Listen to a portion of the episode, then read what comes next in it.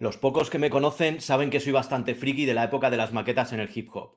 A mi parecer, una de esas cintas, tal vez de las más conocidas, marcó un antes y un después en el hip hop, dando un gran paso y llevándolo a lo profesional. Sirvió como guía para otros de cómo se tenían que hacer las cosas y, cómo seguir un camino. Hablo de la jauría de rimas y de su trabajo El hip hop es. Él lleva más de 30 años en el hip hop sin parar, influenciando a muchos con su estilo hardcore, tranquilo y serio. Hoy en Fatigas me acompaña Demo.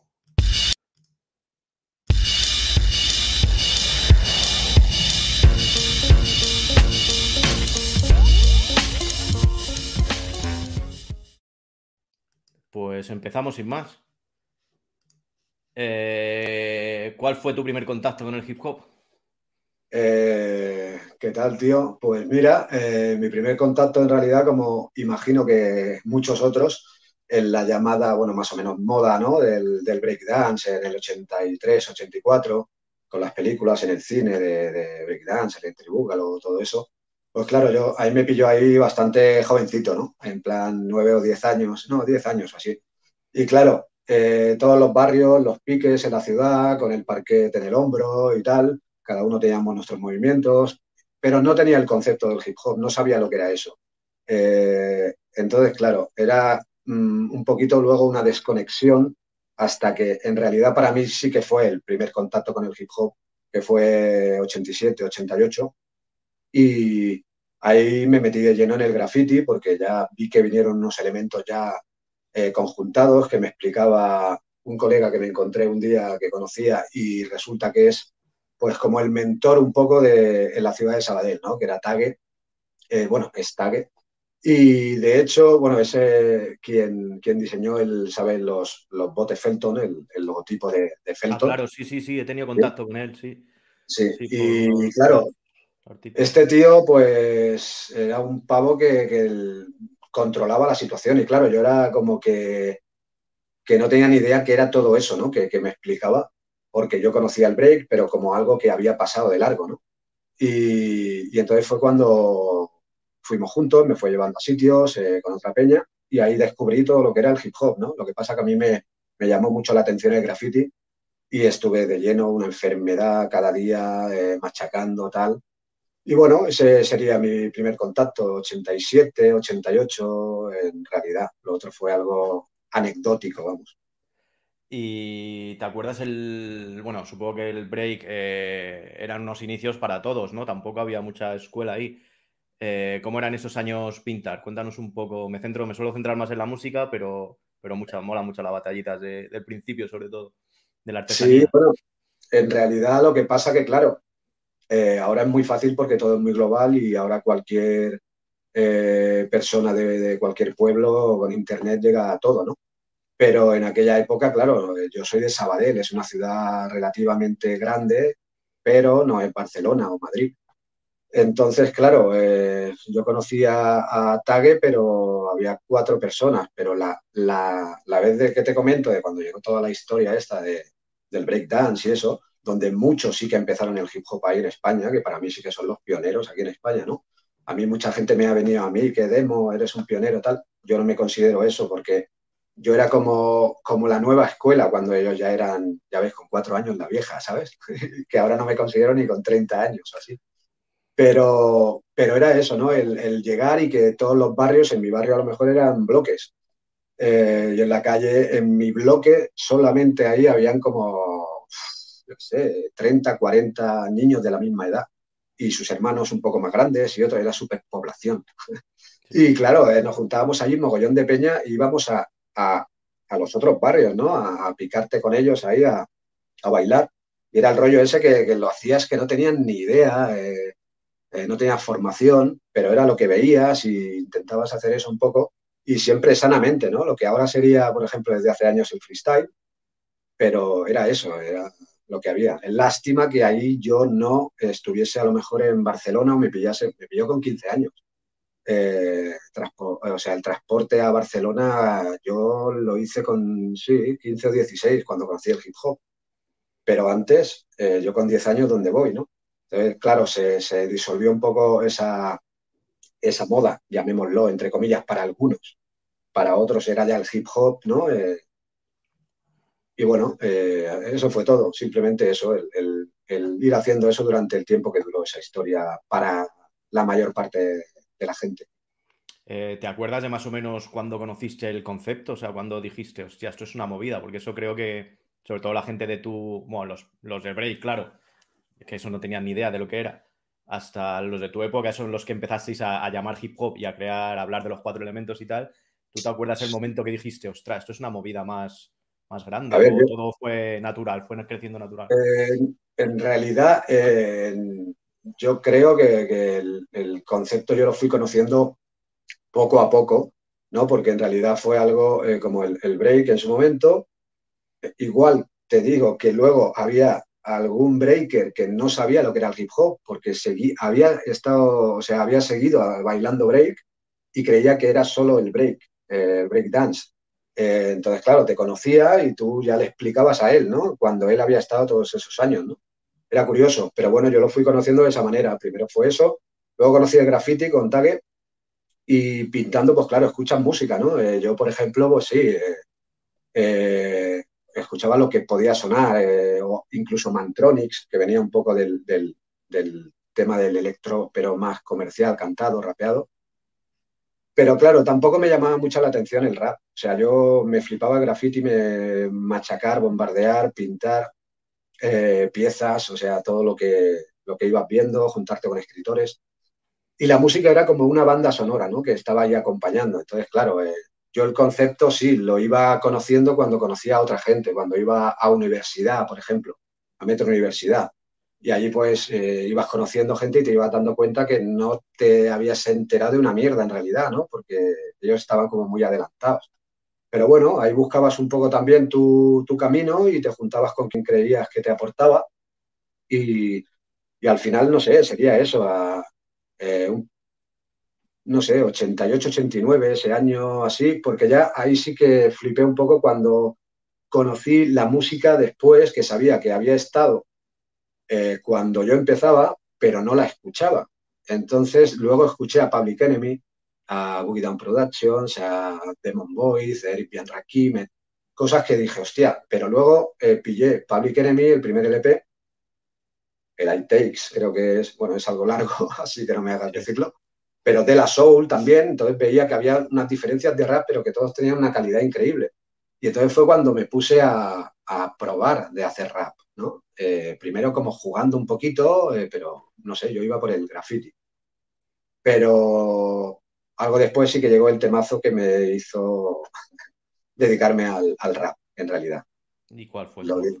Ah, te iba a decir, lo diremos después de la publicidad. Bueno. Pues fue el tema de, de Headbanger de, de EPMD con Key Solo y Redman.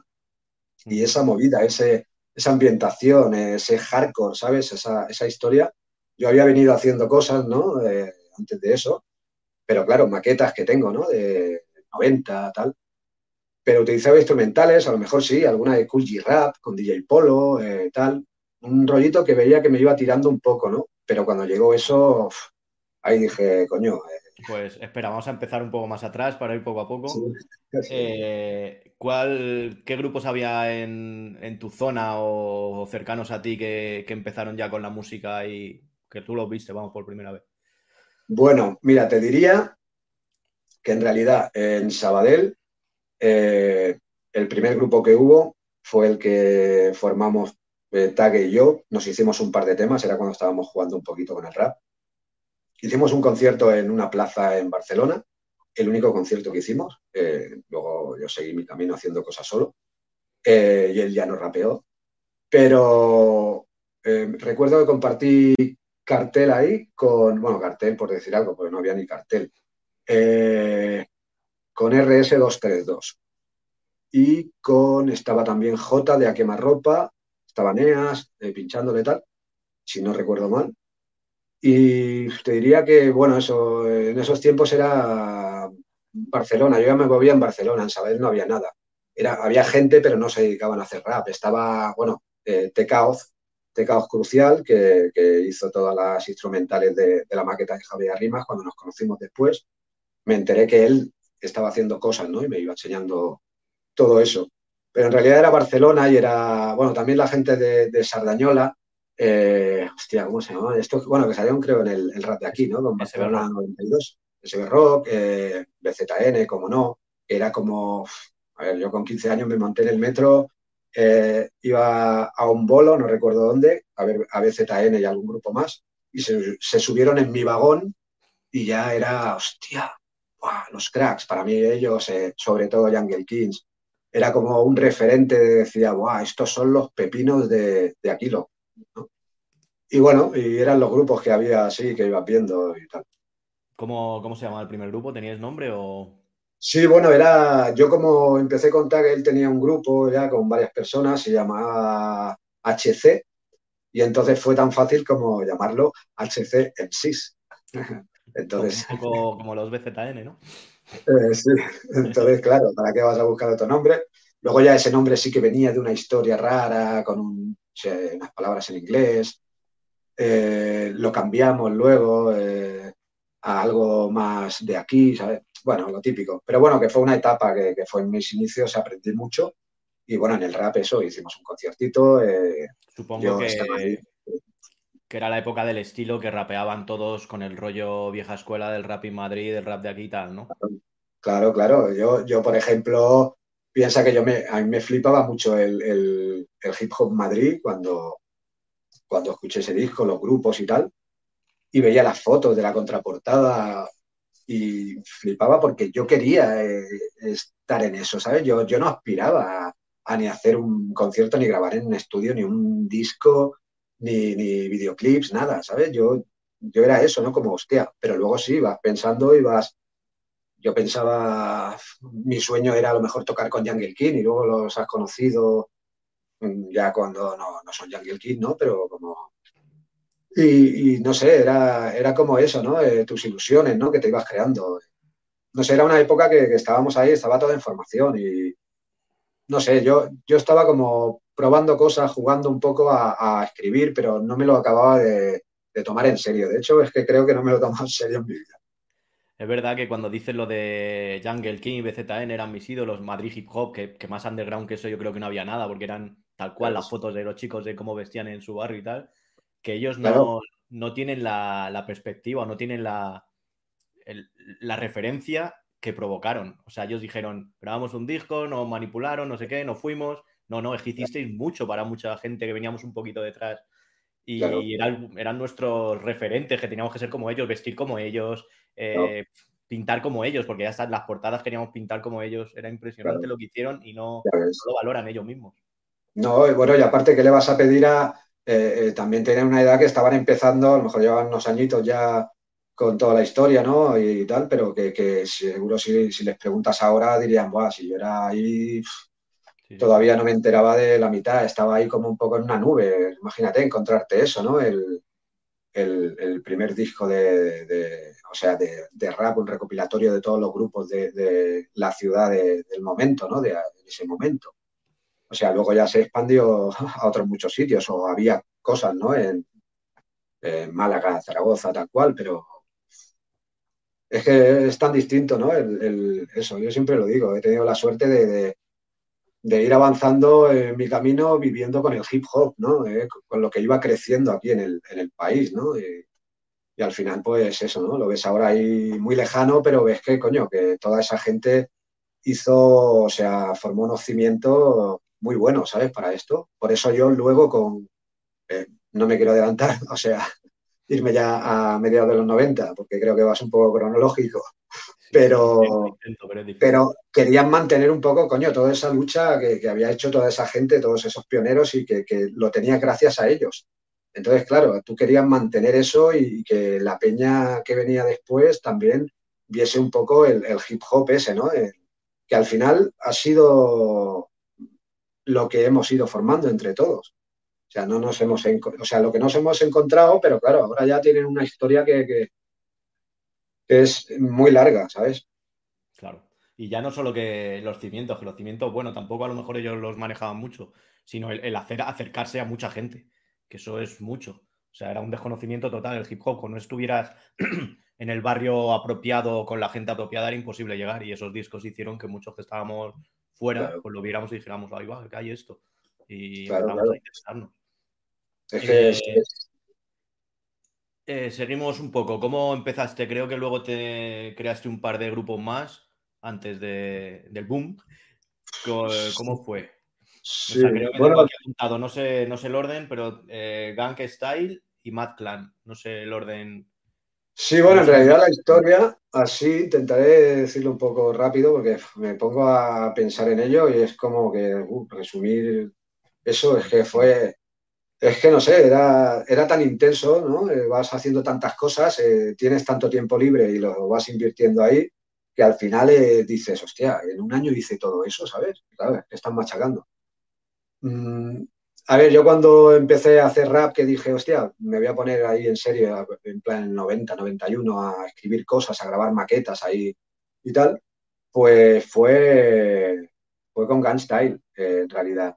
Eh, también se formó un gang style de escritores de graffiti, éramos bastantes, como 12, 15 o así, pero luego teníamos la parte del rap que era, eh, era yo, ¿no? Y Os estaba en gang style también, por aquel entonces, pintando, ¿no? De escritor, eh, que luego ya me acompañó en cositas, me iba haciendo y ahí fue cuando ya después hablamos de cosas posteriores, ¿no? Pero también eh, Style yo estaba con el hermano de Eddie Drame, de Voodoo, eh, que era Michael, eh, participó también en algo con Jauría, también formó parte de Jauría un tiempo.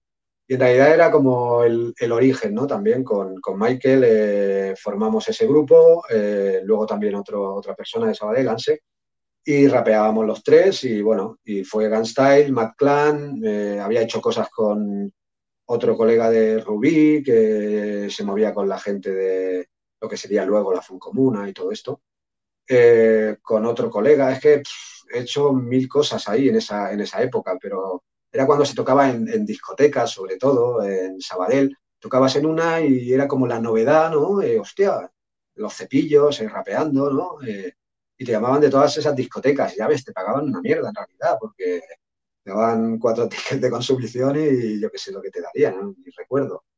Pero, no sé, era, de puta madre, ¿no? Esa, esa etapa de ir por eso yo lo llamo un poco jugando, ¿no? Pero en realidad estás ahí aprendiendo, todavía no sabes lo que quieres hacer y tal, pero bueno, tú estás ahí escribiendo y tal, a la gente le gustaba, venían a los bolos y se lo pasaban bien y, yo me escucho y ahora y, me, doy pena, pero coño, eh, en ese momento la gente lo tendría que estar haciendo bien, así que bueno, continuaba con ello y, y me iba inspirando un poco y viendo los movimientos de los demás, ¿no? También. Eso se supone que, si, seguimos cronológicamente, cronológicamente como dices, eh, fue un poquito antes de la época de las maquetas, tal cual, cuando empezaron a, cambiarse y tal. No era como, supongo que el mercado de maquetas lo grababais con la intención de, que os oigan, pero no de moverlas a nivel nacional ni nada. Era pues ir cerrando trabajo, no sé cómo era un poco esos años. Sí, no sé. Lo llamo yo como, como el desierto musicalmente, porque todo el mundo hacía cosas pero nadie accedía a esas cosas. O sea, había un momento ahí justo después del Rap in Madrid, hasta que empezaron ya las maquetas, las tiendas de hip hop y tal, que, había un desierto de que nadie sabía que se hacía en otros lados.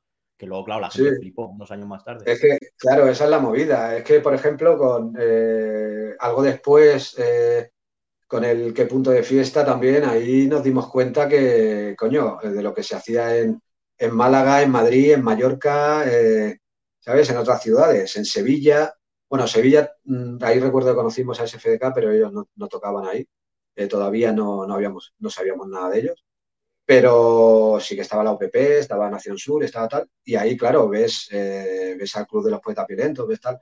Y ahí fue como eh, la unión un poco, yo supongo que sí que había un contacto a lo mejor entre gente, como nombrábamos antes, BZN, Jungle Kings, las poses así de, de grupos así un poco importantes, escritores, tal pero la mayoría mm, estábamos haciendo lo de nuestra ciudad, lo de Barcelona, tal.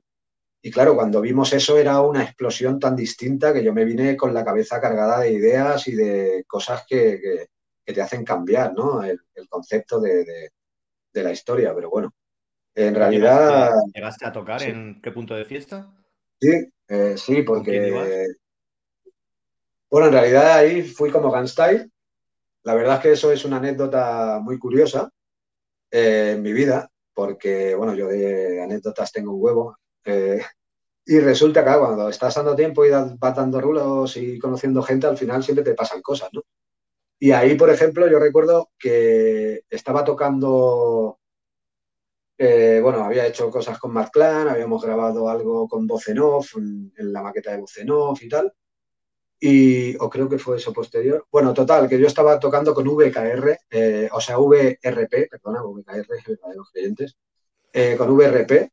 Estábamos haciendo conciertos juntos en una peña de, Moncada, que era muy hardcore, muy, muy Brit, ¿sabes? Muy, muy del sonido ahí bestia hardcore. entonces, claro, me, hacían producciones, ¿no? Y tocamos en, en Apolo, en no, en Estudio 54 tocamos con lo que era antes de Solo Solo, que era solo de CP. Eh, estaba, bueno, estaban todos los grupos del momento de, y nosotros estábamos ahí del palo Gun Style, ¿no? Eh, con, con VRP. Y tocamos ahí y tal, y ya está. Fue un bolo de puta madre, muchísima gente, yo flipando. Y resulta que luego fui un día de compras a Barcelona y en una tienda me veo un cartel y veo un cartel del que punto de fiesta. Y empiezo a ver grupos flipando, digo, hostia puta, tío, o sea, que, está todo aquí, ¿no? Y, cosas que no conocía, que eran estos, tal, maquetas que había sabido, como Nación Sur y tal. Pero me veo ahí, ¿sabes? Como Gunstyle. Y a mí no me había llamado nadie ni me había dicho nada. Y resulta que es que habían cogido, se ve que los grupos del bolo anterior, este de Estudio 54, y me habían colocado ahí en ese bolo. Y claro, yo cuando vi eso, sin haberme visto ahí ya, yo iba a ir, porque eso era algo increíble. Cogías un autocar y te plantabas en Alicante y flipabas, ¿no? Pero encima, saber que estás ahí, digo, coño, ¿y con quién hablo yo? Eh, bueno, digo, voy allí y allí ya buscaré a alguien y que me diga a qué hora subo al escenario. Porque en realidad fue una sorpresa para mí. O sea, estar ahí incluido, ¿sabes? Con VRP, claro. Sí, sí, además tuvo que ser la leche. Yo eso sí que es una de las cosas. Yo creo que empecé ahí. Yo ya ahí escuchaba, pero claro, era un pelín más pequeño como para moverme, supongo. Mira, tío, o sea, sí. Si estuvieras aquí ahora mismo eh, conmigo, se me pone la piel de gallina, tío. O sea, eso ha sido. A ver, he vivido muchísimas cosas guapas con suerte, tío. Pero es que eso fue increíble, tío. O sea, imagínate eh, un viaje en autocar hasta Alicante, eh, no sé, juego de horas, y todo lleno, recuerdo, claro, yo conocía gente, ¿no? Pero todo lleno de peña, ¿no? Bueno, un autocar, eh, me parece que habría alguno más. Y, yendo de otros sitios, pero tú no lo sabías, ¿no? Que, iban a ir gente de todos lados. Y claro, eh, eh, en mi autocar estaba, estaba Juan Solo, que bueno, era, en aquel momento lo conocía como Pirri, ¿no? Que, y tal, y nos conocíamos de, de Rubí, de habernos visto, de haber, no sé, rapeado juntos, tal. Y en otro asiento estaba Metro, por ejemplo, que por cierto, eh, la primera maqueta, creo que me dijo Metro, que la primera maqueta que él tuvo fue mi primera maqueta. Eh, fue curioso, me comentó hace poco, creo, y bueno, total, vas con toda esa peña y tal, llegas a un sitio que es como un descampado así, yo que sé, una carretera, eh, muy peliculeros, ¿vale? Pero con un hotel en ruinas, con una discoteca hecha mixto también, tal, enfrente, ¿no? Y paraje guapo. Y claro, eh, llegas al, hotel abandonado este y hay mogollón de peña en todas las habitaciones, en todas las paredes pintando. Eh, en sitios vas escuchando con Ghetto Blasters eh, peña y con los parquets ahí bailando. pero mogollón de peña. Luego te ves venir coches y claro, te ves, recuerdo que estábamos en el, en el hotel, estaba pintando alguien y en la ventana aparece un, un coche y era, en paz descanse, J mayúscula, eh, y se baja y se baja alguien más de, de, CPV. Y recuerdo que, no sé, ¿sabes? Era como a la peña, tal, ibas viendo venir gente, tal.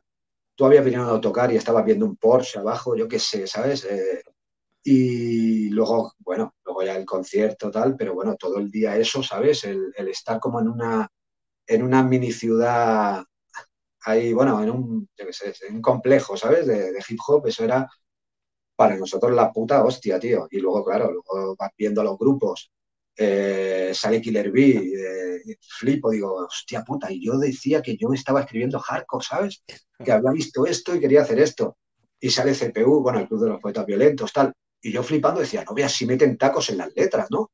Vas con tonterías personales Eh, pero en realidad fue eso, un, fin de semana ahí que, ha sido repetible. Y bueno, los conocimientos que nos dio a todos, eso es que fue increíble. Eso sí que, sí que siempre, Siempre lo he visto como el punto de inflexión justo entre la época Rapid Madrid, eso que hemos hablado antes, a la nueva escuela, que decías tú que con cinco años nueva escuela o tal.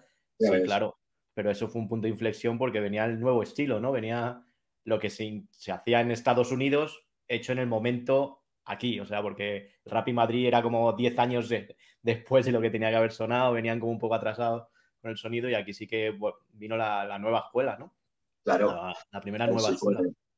sí, fue un punto de inflexión. Es que, a ver, es como luego, eh, muchos años después, haber ido a un, a un matadero, saber un cultura urbana y todo el rollo para mucha peña, porque ves todo hasta pero pero ya ahí ves una industria, ¿no? Que lo va moviendo todo, eh, que la peña está bailando, pero no sé, hay sponsor, hay tal, es otra historia. Y que en ese momento nosotros... que eso de la cultura urbana ya lo hemos visto en distintos sitios, no es algo... Claro, por eso, pero eso, eso fue el, ver eso, pero en toda su puta esencia, ¿sabes?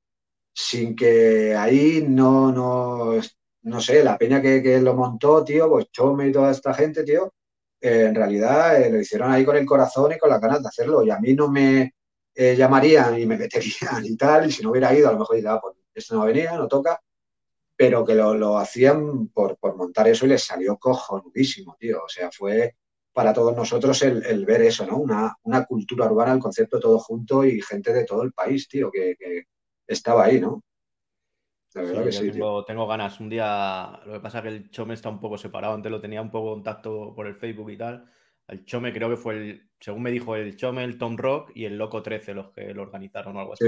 Sí, Me gustaría un día hablar con los tres porque tiene que haber mil historias ahí de organización y, de, actuación también. Sí, tío, además luego, tío, me, yo también, tío, a ver si hablamos pronto porque luego intentó que en realidad se montó muy bien, tío. Eh, íbamos a tocar ahí también, fuimos allí, pero al final la lluvia era el aire libre y la lluvia lo jodió todo y la verdad que, bueno, no, iba a ser lo que fue el, punto de fiesta Alicante, porque es que eso sí, ya te digo, es irrepetible, pero lo hicieron con muchas ganas y al final el tiempo no dejó que... Sí. Bueno, más que, volver a repetir una cosa tan grande era como un homenaje, ¿no? A, la primera. Sí, claro, claro, sí, eso, tú lo has dicho, o sea, no era eh, era eso, el, el, ellos mismos poder eso, eh, homenajear, ¿no? Eh, aquella historia, porque es que fue, ya te digo, si no la que más, pues una de, las cosas que, hicieron cambiarnos a todos, ¿no? Mm, Cualquier pues detalle, que digo ahí. Claro, claro. avanzamos un poco más. Antes has hablado de las, de los, las grandes crews o no sé qué, BZN y tal. luego en, no sé si eran de Barcelona o, bueno, yo creo que eran de todo Barcelona y alrededores, AVT. Tú entraste también en AVT, ¿no? Sí, yo entré en la última etapa de AVT, de hecho también eh, mi último disco en solitario lo edité con AVT Records, eh, sí, eso te que ya formaba parte y tal de él. Pero sí, era, era también un colectivo, para mí era más importante aún, a ver, he dicho BZN porque era una crew que, que, había mucha peña muy buena ahí, muy importante en Barcelona, pero para mí, por ejemplo, AVT era otra historia, ¿no? Era como, había más grupos, era una crew eh, en la que estaba gente de, como tú has dicho, ¿no? De toda la periferia. Y yo tenía muchas ganas de entrar en AVT en esa época, ¿no? Conocía, me movía con muchos de ellos. Eh, mi primer tren lo pinté con Seone, que estaba en AVT. También sería eso a finales de los 80, a principios de los 90. Eh, y claro, Neas, J, Quemarropa, eh, Blazer, Necto, mucha peña de, de Badalona, San Adrià, Santa Coloma, eh, no sé si Hospital ¿sabes? Que era como, como una, una crew que, había muchísima gente ahí y bueno, y yo cuando entré ya a VT era distinto, no era, no era el, el AVT original, pero sí que quedaban eh, varios miembros de ellos, los, los que estaban ahí dándole más fuerte siempre y, luego nuevas incorporaciones, ¿no? Que, que, estuve yo, Lexa, eh, Prome, que paz descanse, Peña que fue entrando un poco a, revivir un poco también eso, ¿no? La, la, la crew de AVT y, lo que simbolizaba, ¿no? Que también ha sido un pilar muy importante para Barcelona, ¿no? Sí, sí, es que es lo que te iba a comentar. Cuando hace poco han abierto, yo conocí a AVT pero al no tener nada ni grabado ni nada, te hablo del principio, de la época de las maquetas. Hablaba todo el mundo de AVT, AVT, pero ahora que han creado un, Instagram, no sé quién lo ha hecho, pero me he puesto en contacto con él, y ponen mogollón de, panfletos políticos, si, si, el hip hop fuera un partido político, unos panfletos muy burros y cómo organizaban un montón de cosas y querían, pues querían hacer cosas por el hip hop, fuera de música y fuera de graffiti y tal. Claro, tío. No, eh, claro, hay que ir, no sé, cada uno. Yo formé parte de AVT, ya te digo, en esa etapa y muy orgulloso estoy de ello. Pero bueno, es como igual formé parte muchísimos años de la placa y también de la 2P69, o sea que, que tengo el, gran, honor de eso, ¿no? De, haber estado en unas crew muy importantes, ¿no? Aquí en, Barcelona. Eh, luego, eh, tú, la primera vez que supongo que te oigo, sin yo saber que eras tú, creo, claro, es en la maqueta de voz en off, eh, en una colaboración como Mad Clam que son cinco en el micro, no sé cómo se llamaba el tema. Cinco en la casa, cinco en la casa. en la casa. Que con el rollo. El rollo traba. Las FX, no sé. Con el micro y sí, sí, sí, la verdad que, fue interesante. Fue, además, fue un, una, experiencia muy guapa porque yo es que siempre quería ser muy serio, ¿sabes? Y claro, nos juntamos con voz en off y eran eh, lo que luego fue psicofijópatas también, ¿no? Bueno, de ahí el nombre. Eran como más, eh, más locos, ¿no? A la hora de, yo quería ir, ¿no? Era como escribía, rapeaba, tal, intentaba hacer un poco. Eh, y claro, fue una, fusión esa, la de escribir la canción, la, escribimos en el mismo sitio todos, ¿no? Ya en esa época, ¿no? Eso de ir compartiendo tal. Y sobre todo ellos, ellos iban montando frases, tal cual. Y la verdad que fue una experiencia muy guapa. Lo que pasa que, bueno, es el... Pero es muy curioso el tema, ese rollo, eh, haberlo hecho, ¿sabes? El... Eh, no sé, a lo mejor ahora me lo escucho también, eh, es que yo no me escucho a mí nunca. Y no sé, a lo mejor me, escucho y digo, hostia, el tema este es un puto temazo, ¿sabes? Hombre, yo, yo cuando escuchaba voz en off me tenía la sensación, claro, también hay que ver las maquetas cómo llegaban y en qué, en qué situación llegaba cada grabación de grabación de grabación, pero como súper acelerados. Pero es que creo que eran así. O sea, creo que eran así ellos. Por luego ver luego la evolución de Ose y tal, sí que era un poco ese rollo también. Sí, no, Ose sí. Eh, ha, ido, ha ido un poco más con, no sé, eh, inventar la palabra madurando. No es esa, ¿no? Pero como. Eh, pero en realidad él, ha, tenido ese, esa historia siempre, ¿no? Él ha sido muy activo y, y bueno, y ya juntándose con, con los otros dos eh, ya era de puta madre, era un rollo ahí, ahí me molaba, ¿no? Porque yo a lo mejor subía al escenario, me hacía un concierto y era algún tema rápido y tal, pero estaba yo ahí como un poco intentando decirle cosas a la gente, ¿no? Y claro, ellos era como más festivo y, y bueno, la personalidad de cada uno, creo yo, ¿no?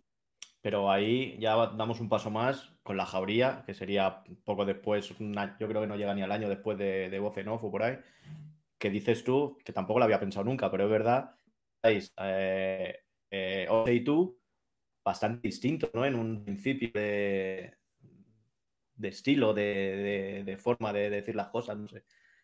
Por lo que dices, de mezclar voz en off con, contigo, vamos, con lo que conozco de ti. Claro.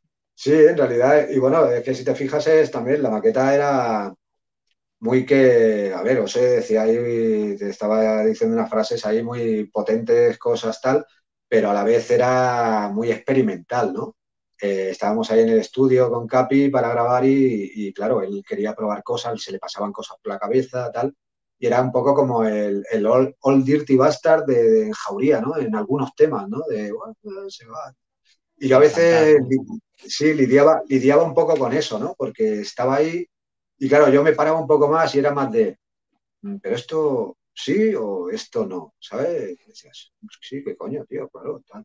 No sé, íbamos ahí eh, probando cosas. O sea que, estuvo bien, ¿no? La, juntar esa diferente. Yo siempre que me he juntado con Peña, eh, rapeando, no en colabos, ¿no? En grupos y tal, muchas veces hemos sido muy diferentes. O sea, a mí muchas veces cuando Noel me ha acompañado en los conciertos un mogollón de años, decían, ya, pero es que eh, a ti no te pegaría alguien más con una voz un poco más grave, tal, más como tú, tal, no sé. Y digo, quizá, pero a lo mejor en los discos ya están mis coros ahí y en realidad eh, esta voz eh, se complementa y es otro tono y, luego veían el bolo y flipaban porque decía, joder, qué bien, ¿no? O Prome también, Prome estuvo mucho tiempo también acompañándome en los directos, en los coros y tal. Y, lo mismo, ¿no? Pues conoce igual, siempre. Además, eh, con alguien un poco más quizá de tu misma historia, eh, yo que estaba acostumbrado a trabajar en solitario, pues sí, está bien, ¿no? Hacerlo, pero no sé, es, como doblar a uno, ¿no? Un poco, eh, estás trabajando con alguien, sí, aportando otras ideas, otras cosas, pero a la vez mola ese contraste un poco, ¿no? De personalidades, de voces, de... Yo creo que es eso, ¿no? Un poco lo que, lo que hace un grupo un poco más característico, ¿no? El, escucharte a uno que entra con un tono, con un rollo, eh, luego el otro a lo mejor metes una cosa más grave y tal, no sé. Sí, además es verdad que, grandes dúos del hip hop como Public Enemy, no sé, ahora no me acuerdo más, pero hay muchos más. Siempre está la voz eh, seria y el, que hace más florituras y no sé qué, y siempre se han complementado. Sí, pero bueno, que, que, Ose era muy serio, porque en realidad era sí, es ese contraste, ¿no? la historia que él, que él le daba, eh, acelerando una cosa y no sé qué, pero en realidad estaba, a lo mejor te estaba diciendo cosas que eran más duras que las mías, ¿sabes? Sí, sí, sí, por eso te he dicho que lo acabo de pensar cuando has dicho lo de la colaboración con Voz Para mí erais un, dúo que encajaba muy bien. Yo nunca he pensado ni que fuera uno más diferente que otro. O sea, las voces, claro, son diferentes, pero eran temas eh, redondos. No era cada uno hablando de lo que quería ni nada. Eran temas, supongo que planeados o planificados. Eh, vamos a hablar de esto y tal, ¿no? Eh, vamos a pelín antes a cómo se forma la jauría y el por qué grabáis ese, esa maqueta, vamos. Bueno, eh, Jauría, su historia es eh, la siguiente. jauría, como su nombre indica, una jauría la forman muchos individuos. pues esta jauría, cuando se creó, la formaba solo yo. Entonces me gustó ese nombre, Jauría de Rimas, porque mi idea era eh, poder hacer un grupo con gente, una crew, eh, tal. Y la verdad que empecé a escribir temas y bueno, yo me hice los dos primeros temas de esa maqueta, acompañado de Michael, que comentaba antes, hermano de, Eddie y de, y de, Anse. Y nos curramos unas instrumentales, eh, hicimos un par de temas, pero claro, rapeaba yo solo, ¿no? Ellos me ayudaron a producirla y tal. Y luego, aparte, se unió Tecaos Crucial eh, y ya eh, él le acabó de dar la forma, ¿no? Yo hice luego scratches en ese tema, bueno, en esos dos temas, grabé voz y con esos dos temas recuerdo que fuimos a, un concierto a Zaragoza, eh, que era, creo que fue el Zaragoza Ciudad cuando todavía no se llamaba, era la primera semilla que hubo. Recuerdo que coincidió con una Final Four de, de básquet y con la Semana Santa, o sea, que se juntó allí, me acuerdo los autobuses de los griegos persiguiendo a la peña por las calles, habían dos equipos griegos en la Final Four, total, que ahí tocamos eso, vino, creo que estaba Fran, Franté, KCO, eh, bueno, toda la gente de Zaragoza, eh, Hardcore Express, tal, eso, bueno, todos. Y siete notas, siete colores también, y, bueno, y ahí presentó... fue el de la OPP? Eh, creo que la OPP estaba, sí, que creo recordar. con, el, con mucho muchacho, creo. Como la comunidad de sí, puede ser. Sí, sí, creo que sí. Porque claro, ¿sabes lo que pasa? Que yo, ya los había visto coincidir eh, varias veces, ¿no? También en Barcelona, creo que, no sé si una vez en Rasmatas. Y entonces, claro, para mí no recuerdo tanto, ¿no? Pero creo que sí, que ahora que lo dices, sí. te lo digo porque creo que existe un vídeo de. Sí, nosotros estamos en un vídeo ahí también. Oye, pero salís como la 2P69, ¿no? Nosotros, sí, la 2P69, estaba DJ Neas en los platos, estaba J, Ose, eh, no sé, estaba también Ratuflo, estaba gente de No Hay Color, que pertenecían a VT. Eh, y ahí fue donde me hice yo esos dos temas, que en realidad eran eh, mi destreza al escenario y el hip hop es, que daría luego título, ¿no? Y entonces, claro, hicimos todo ese concierto ahí todos juntos y tal. Y claro, Ose ya había hablado conmigo, nos conocíamos de voz en off, había estado en Gun Style y tal y me propuso pues el, que esos dos temas pues se convirtiesen en, varios temas más y, grabásemos una maqueta. Y ahí fue donde se gestó un poco todo, ¿no? El hablar con Capi, eh, para grabarla ahí, hacer una maqueta. Eh, sobre la marcha yo le comenté, ¿por qué no lo hacemos como la gente vende la música en las gasolineras, tío? Que cinta de cassette ahí, que la pillas, que está de puta madre. todas las cintas que tenía eran, eran cintas TDK eh, y todas las marcas que existían escritas a boli, fotocopias. Yo en el 91 me marqué una fotocopia, un montaje y tal. Pero era como, hostia, vamos a hacer algo que parezca ahí profesional, ya que grabamos en un estudio, ¿no? Y ahí se gestó Jauría de Rimas. O sea, conoce, eh, Capi no formaba parte, pero sí que eh, formó parte de esa grabación del primer eh, trabajo. Eh, Crucial, que era Strong Masterwise. y nada, bueno, y ahí ya Jauría de Rimas y, y para adelante con, con Michael, con, con otra peña. Pero ese fue como la gestación un poco y el, en nada, en ese, en ese tiempo, en lo de, entre lo de Zaragoza y el 95. Que Zaragoza no sé si sería 94 también, en ese año. Sí. Eh, ¿Sacasteis dos ediciones de la maqueta? ¿Algo diferentes? Sí, porque, porque hicimos la primera edición y claro, la gente pues la recibió muy bien, porque en plan eso, ¿no? La cinta retractilada, que partes tú como si lo hubieras comprado en una tienda, ¿no? Eh, y la gente, pues eso ya le llamaba la atención, pero aparte luego la escuchó y, coño, a le flipó. O sea, yo recuerdo que Jauría Rimas tenía mogollón de éxito en Madrid, por ejemplo, y para nosotros era hostia. Y al final nos hacía tocar en mil sitios y estábamos ya saliendo de Cataluña y, nos íbamos a Andalucía, a, Madrid, al norte, ¿sabes? Y entonces, claro, el mano a mano, el vender cintas, pues claro, la primera edición, no sé, serían mil o los que fuesen, se voló. Y entonces, pues nada, tuvimos que hacer otra y bueno, hicimos nada. Le hicimos una portada nueva, con una fotografía, un diseño nuevo. Mm, y luego creo que añadimos una versión de él sonando a cuatro voces, que fue el Rimando a Sangre Fría, que la produjo Capi. Y no sé si otro tema más. Y bueno, esa era un poco como el aliciente para seguir vendiéndola, ¿no? Que la gente la tuviese y bueno, y esa también se nos fue de las manos. Ya al final, eh, creo que por ahí se acabó, cuando se vendieron las maquetas, eh, se acabó nuestra amistad, ¿no? Y ahí más o menos fue cuando ya no decidimos hacer nada más, ni con Jauría ni con ni maquetas, ¿no? Eh, antes de, de, decir por qué se acabó Jauría y centrarnos, aunque Jauría, como hace poco habéis refrescado toda la historia, eh, al, yo saberme más o menos la historia me cuesta más preguntar. Pero bueno, que era, que era la 2P69, que lo he visto en esa época en fanzines, en mogollón de conciertos, en muchas cosas, pero no estoy muy seguro de que era la 2P69. Porque había como mucha gente también de fuera de Barcelona. La 2P69 es, yo creo que es algo ambiguo, ¿eh? no sé si me equivoco o no, pero es una super crew de peña de, que se formó, o sea, no sé quién la empezó, pero si fue Ose o, quién fue, pero algo que, fue como hablando con otros grupos y tal, y se empezaron a, introducir nombres ahí. Eh, es que al final acabamos que éramos la jauría, pero es que estaba siete notas, siete colores, estaba quemarropa, estaba la OPP, estaba tal. Y al final se iba expandiendo como escritores de graffiti, eh, se iba yendo para, no sé, para la zona de, del Levante, tal. Eh, no sé, fue algo que, creo que también había gente. Sí, pero Albacete fue, si no me equivoco, eh, tomaron el nombre para hacer ese fanzine, que no, en realidad no tenía que ver nada con nosotros, pero tomaron el nombre, supongo que como un poco honoríficamente, o ya habían empezado a hacer algo con... No sé, éramos tanta gente que yo no podía controlar nada. Además, yo estaba ahí ah, en ese tiempo flipando, ¿no? Haciendo mis cosas, eh, preocupándome de estar en, la calle, escribiendo tal, y al final yo no sé ni cuánta gente había ahí.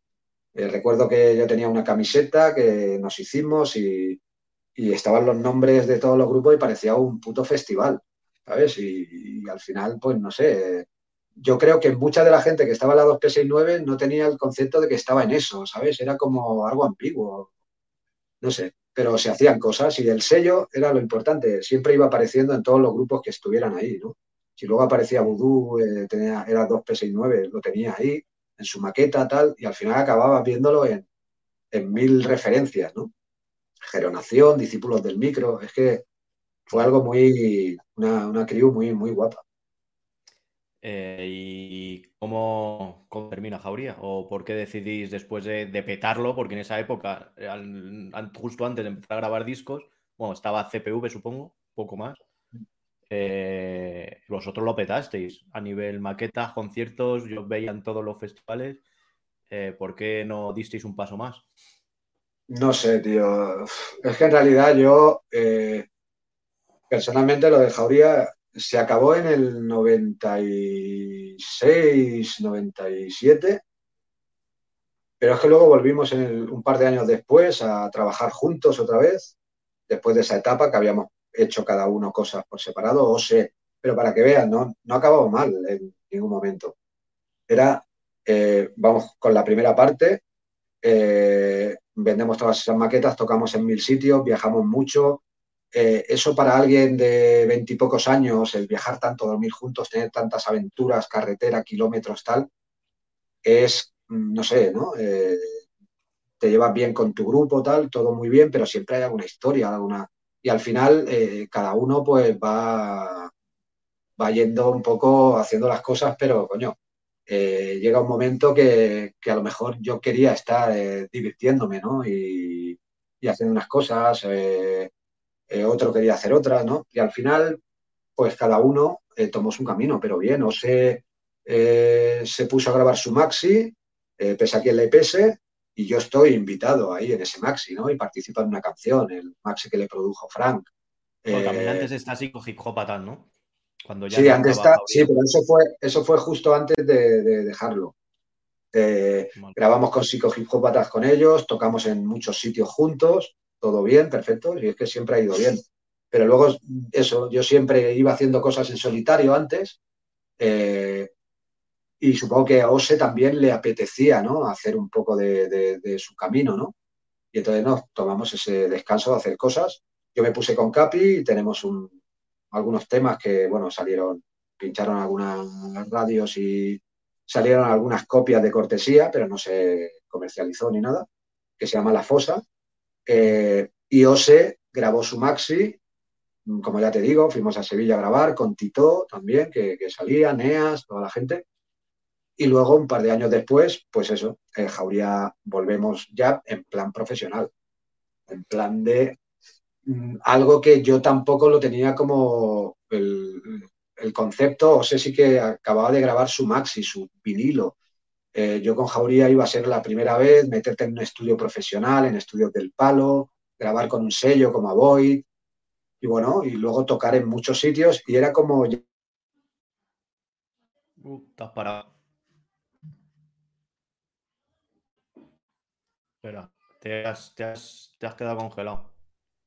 Sí, a mí se me ha puesto un poco negro. Vale. Y lo mismo. Dime, dime, ya no, no, eh, te iba a decir que pincho ahí justo en, la parte que te estaba contando. Que lo mismo, que, que mm, rulamos, tocamos mucho tal, y llegó un momento que, bueno, íbamos a sacar un segundo disco tal, y al final eh, decidimos eh, tomar nuestro camino un poco por solitario, y yo me uní a la placa, eh, fui haciendo cosas, eh, preparando mi primer disco que vendría unos años después. Ose estuvo grabando sus cosas, sus referencias. Capi también. Eh, y bueno, y, estuvimos ahí pues, bueno, hasta, mm. hasta hace muy poco haciendo nuestra, nuestra carrera personal, cada uno.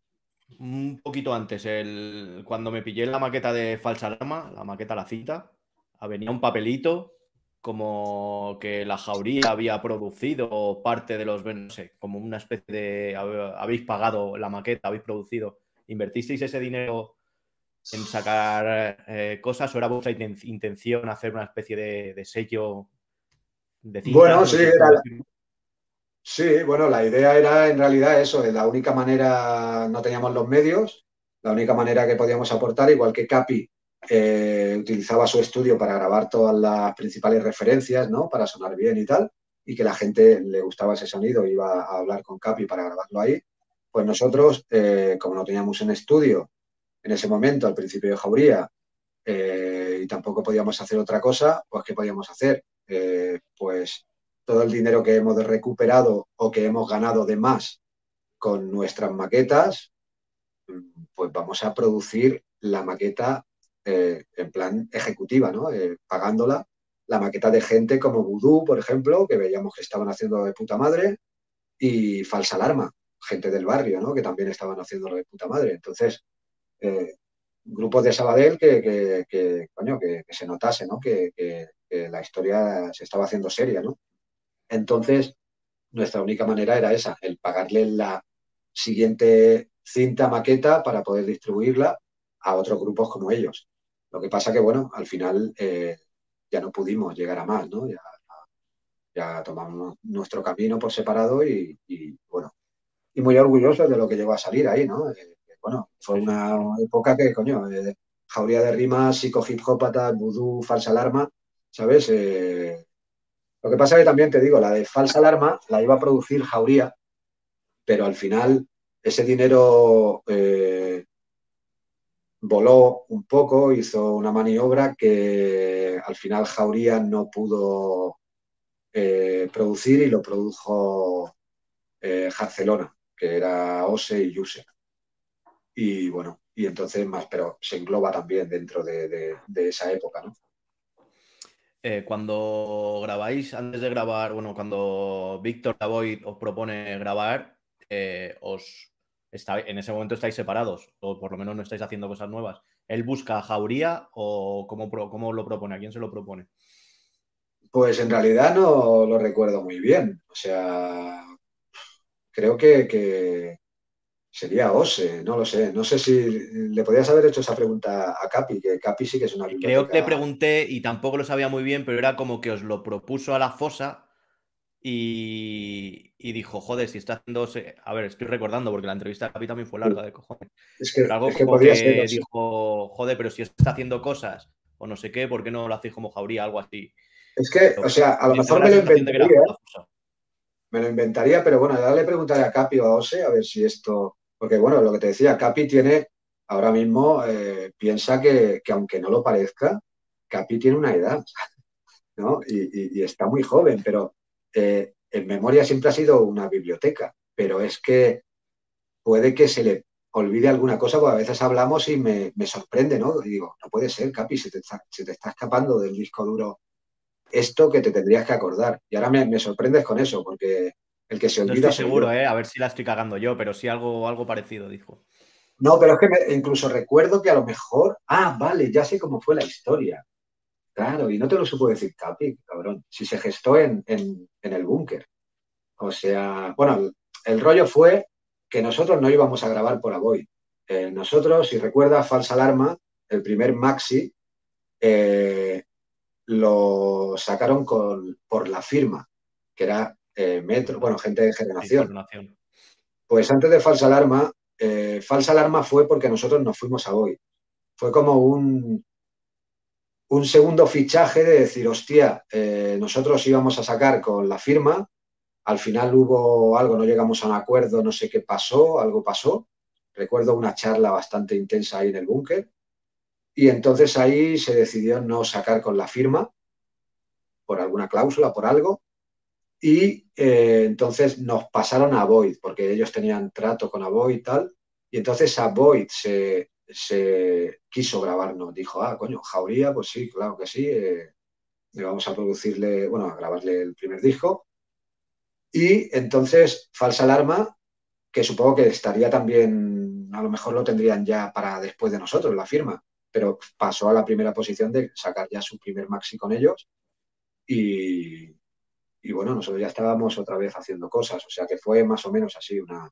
Habíamos hecho cosas como Ose y Demo juntos, eh, con Geronación, algunos conciertos, y ahí se gestó todo un poco, fue un poco así, siempre ha sido muy progresivo todo, yo no, no recuerdo cosas que fueran de, de, un día para otro, ¿no? Como, hostia, ¿cómo conocí el hip hop? ¿Qué primer disco compré? ¿Qué primer tema escuché? ¿Qué, ¿Cómo fue cuando conociste? Sí, claro, sí, es así, yo, lo entiendo, pero al, decir esas preguntas es cuando sale el, desarrollo. Yo no tengo ni idea de. Yo pregunto a todo el mundo cómo conoció el hip hop. no, no, sí, está bien, lo, has conseguido. No sé si fumaba mucho, ¿no? pero no tengo ni idea. O sea, un amigo mío, su hermano mayor con el loro, con Beastie Boys, pero creo que lo he eh, hecho tan bonito que seguramente que no era eso tampoco. Pero bueno, da igual. O sea, sí que tienes que marcar. Sí, La verdad que, sí, pero... desarrollar las preguntas. Sí, sí, ¿no? Y al final eso, eh, yo de decirte ahora que, que no lo recordaba a recordar todo, tío, toda la película. O sea, eres un, eres un mago, tío. Sí, el, Quintero dicen que soy. que... Me falta el cigarro, ¿no? Ese hombre fumaba mucho. Ya hace, tiempo, hace tiempo que no, que no fumo. No tienes el... Fumaba mucho y, bebía. Fumaba mucho y se callaba mucho. Yo muchas veces interrumpo sin querer y ese es mi gran fallo, pero bueno. Está bien, eh, eh, ¿Qué diferencia hay eh, con la maqueta? Lo petasteis. Al grabar en un sello ya con una promoción a nivel nacional y todo eso, ¿crees que llegasteis a, volver a enganchar, a, volver a petarlo? ¿O la primera, lo que ocurra si vosotros solo llegó más? ¿O llegó diferente? ¿Cómo fue grabar por un sello profesional? Fue, nosotros hemos tenido, supongo que muchos otros grupos y otra gente habrá tenido, pues eso, impedimentos en el camino, piedras que te hacen cambiar cosas. Nosotros, claro, eh, fuimos a grabar el, primer maxi, los dos primeros temas con Avoid. Eh, tuvimos nuestra reunión con ellos. Eh, fuimos al estudio, nos enseñaron el estudio. Llegamos a un estudio profesional. era, había cambiado el nombre, a los antiguos estudios del Palo, donde grabó solo solo. Y el ingeniero era Xavi Pérez, ¿no? que en paz descanse también. Estoy diciéndolo mucho hoy ya. Y, joder, es una pena, pero nos faltan ya demasiadas personas, tío. Pues en ese estudio, eh, claro, llegas y ves ahí unos aparatos de puta madre, eh, Capi regalado. Y, claro, nosotros grabamos, por ejemplo, eh, por la tarde, me parece que era, mediodía o mañana y tarde. Y cuando nosotros nos íbamos, entraba Antonio, Antonio Orozco a grabar su primer disco. Nosotros no sabíamos quién era aún, eh, tal, pero claro, luego lo piensas y dices, coño, no veas, ¿no? Te vas cruzando con gente ahí que todo es como muy profesional. Y el cambio, claro, de, haber grabado en, una casa, en un home studio, de unas cintas, de un tal, a ese paso, ¿no? Ya tienes que darle un poco de, giro a la cabeza y, decir, coño, esto es serio, ¿no? O sea, es algo. Y claro, eh, pues ahí fue grabar el, el maxi, eh, que de hecho cuando luego la promoción, encima también subías un escalón, ya te ibas a, Radio Nacional, eh, te ibas al Rimadero, eh, te ibas a tocar a no sé dónde, ibas a hacer una promo, cosas que desconocías. Y claro, ahí te encontrabas, por ejemplo, recuerdo que, que Víctor de Aboy cogió la maqueta, o sea, la, portada del, del Maxi y dice, hostia, esto es un poco maquetero, ¿no? Claro, nosotros flipamos, lo había hecho Muki, unas movidas, a ver, no habían los, los programas que, hoy, que hay hoy en día, ¿no? Pero se había currado unas cosas ahí, unas texturas, un no sé qué, tal. Y el pavo dijo eso y dijimos, no veas el pavo, la confianza que tiene ¿no? nosotros. Eh, y llegamos a Radio Nacional y en medio de la entrevista, J, tío, eh, dice, y una cosa me tenéis que decir, tíos. ¿Quién coño os ha hecho este pedazo de portadón? y saca el vinilo ahí, ¿sabes? Y estaba Víctor de Avoid, ¿no? Eh, al otro lado del cristal. y claro, lo miramos, ¿no? Y dijimos, te la comes. Lo siento, pero es así. Y al final te das cuenta de, coño, de que por mucho que te puedan decir eh, tal, no te puedes dejar eh, un poquito que te guíen, porque a lo mejor es otra persona o, es otro grupo y dice, hostia, pues lo cambiamos, ¿no? Y lo hacemos como te guste a ti.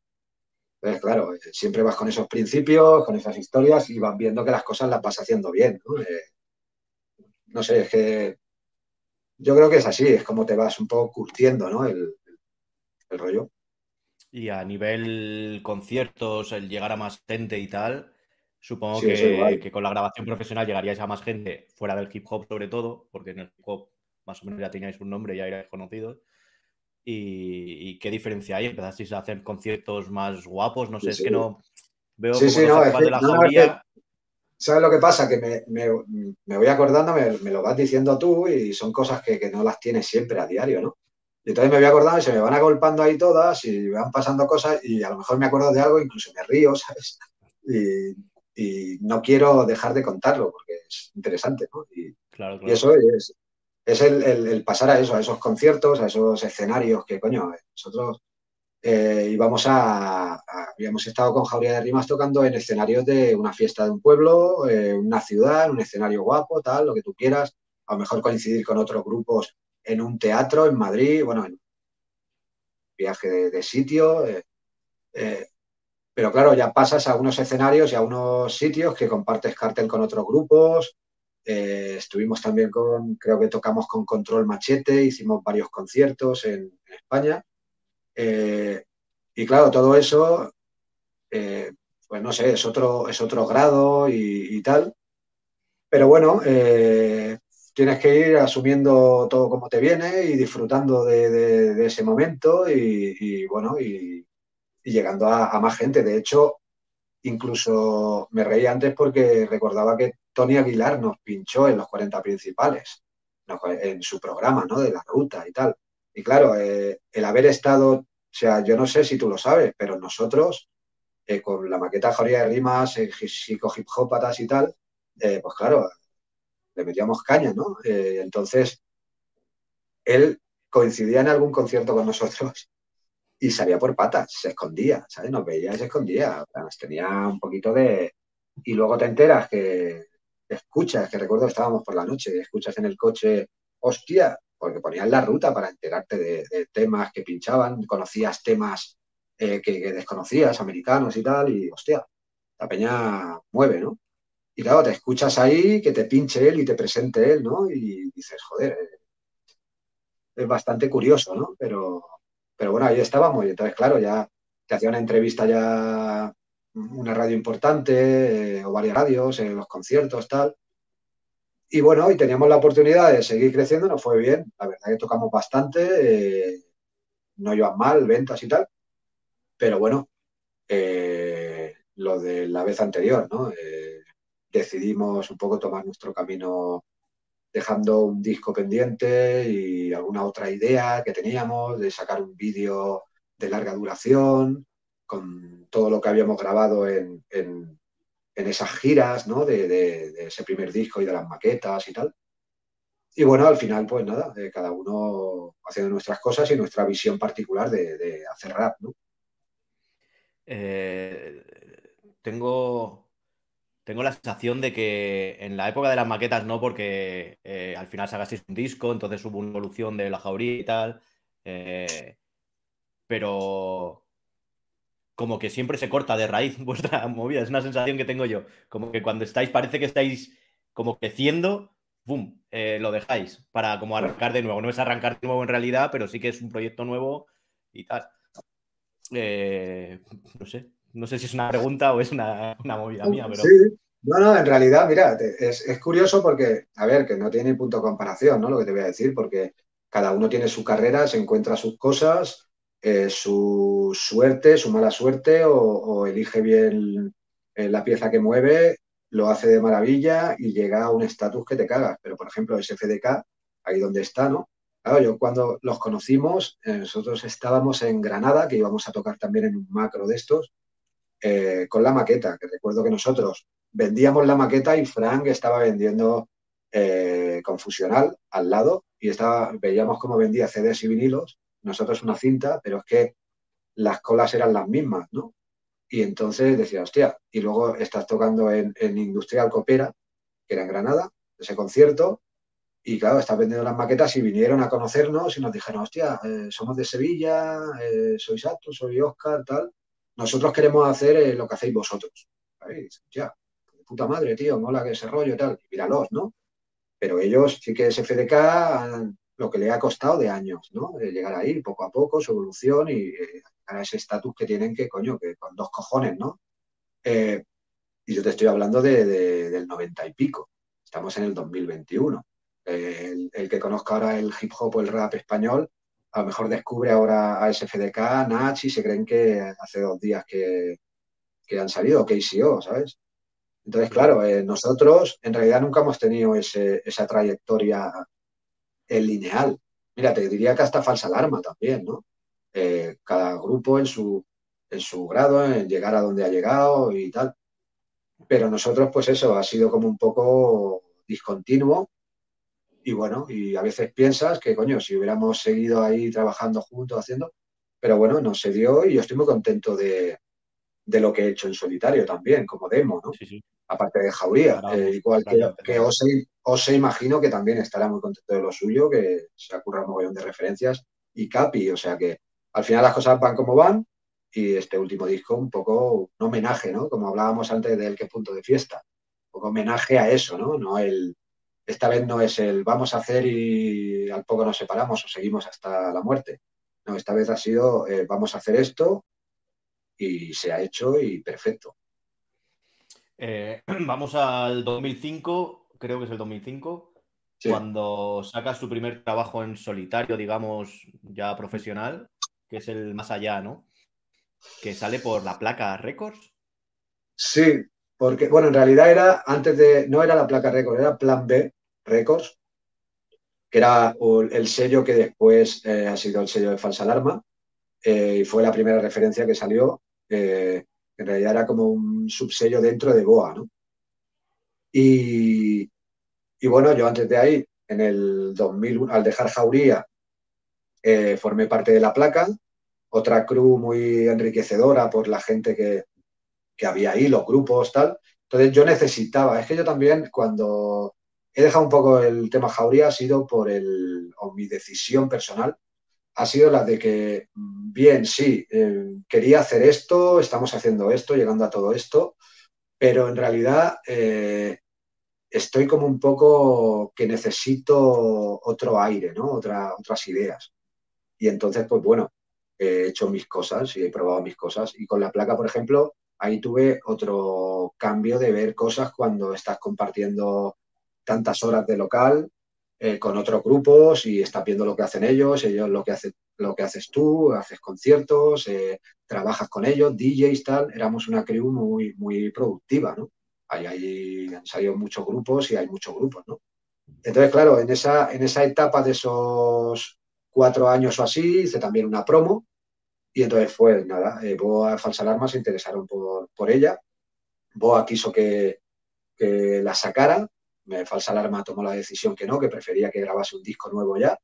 Entonces esa promo se vendió con la gira de Alquimia, como yo los acompañaba en los conciertos por las ciudades y tal, eh, rulé esa promo, no sé, unas copias simbólicas, a lo mejor 500, 1000, no recuerdo. Eh, y entonces, pues nada, esa gente escuchó esa promo y unos meses después nos pusimos a trabajar a saquísimo en el álbum, en, más allá, y tardamos, mira, desde que la primera línea eh, de un tema hasta que se masterizó y salió, pasaron tres meses. O sea, nunca he trabajado tan rápido, ¿no? fue muy intenso todo. Eh, entonces, claro, eh, salió ese disco más allá y, la verdad que fue una respuesta.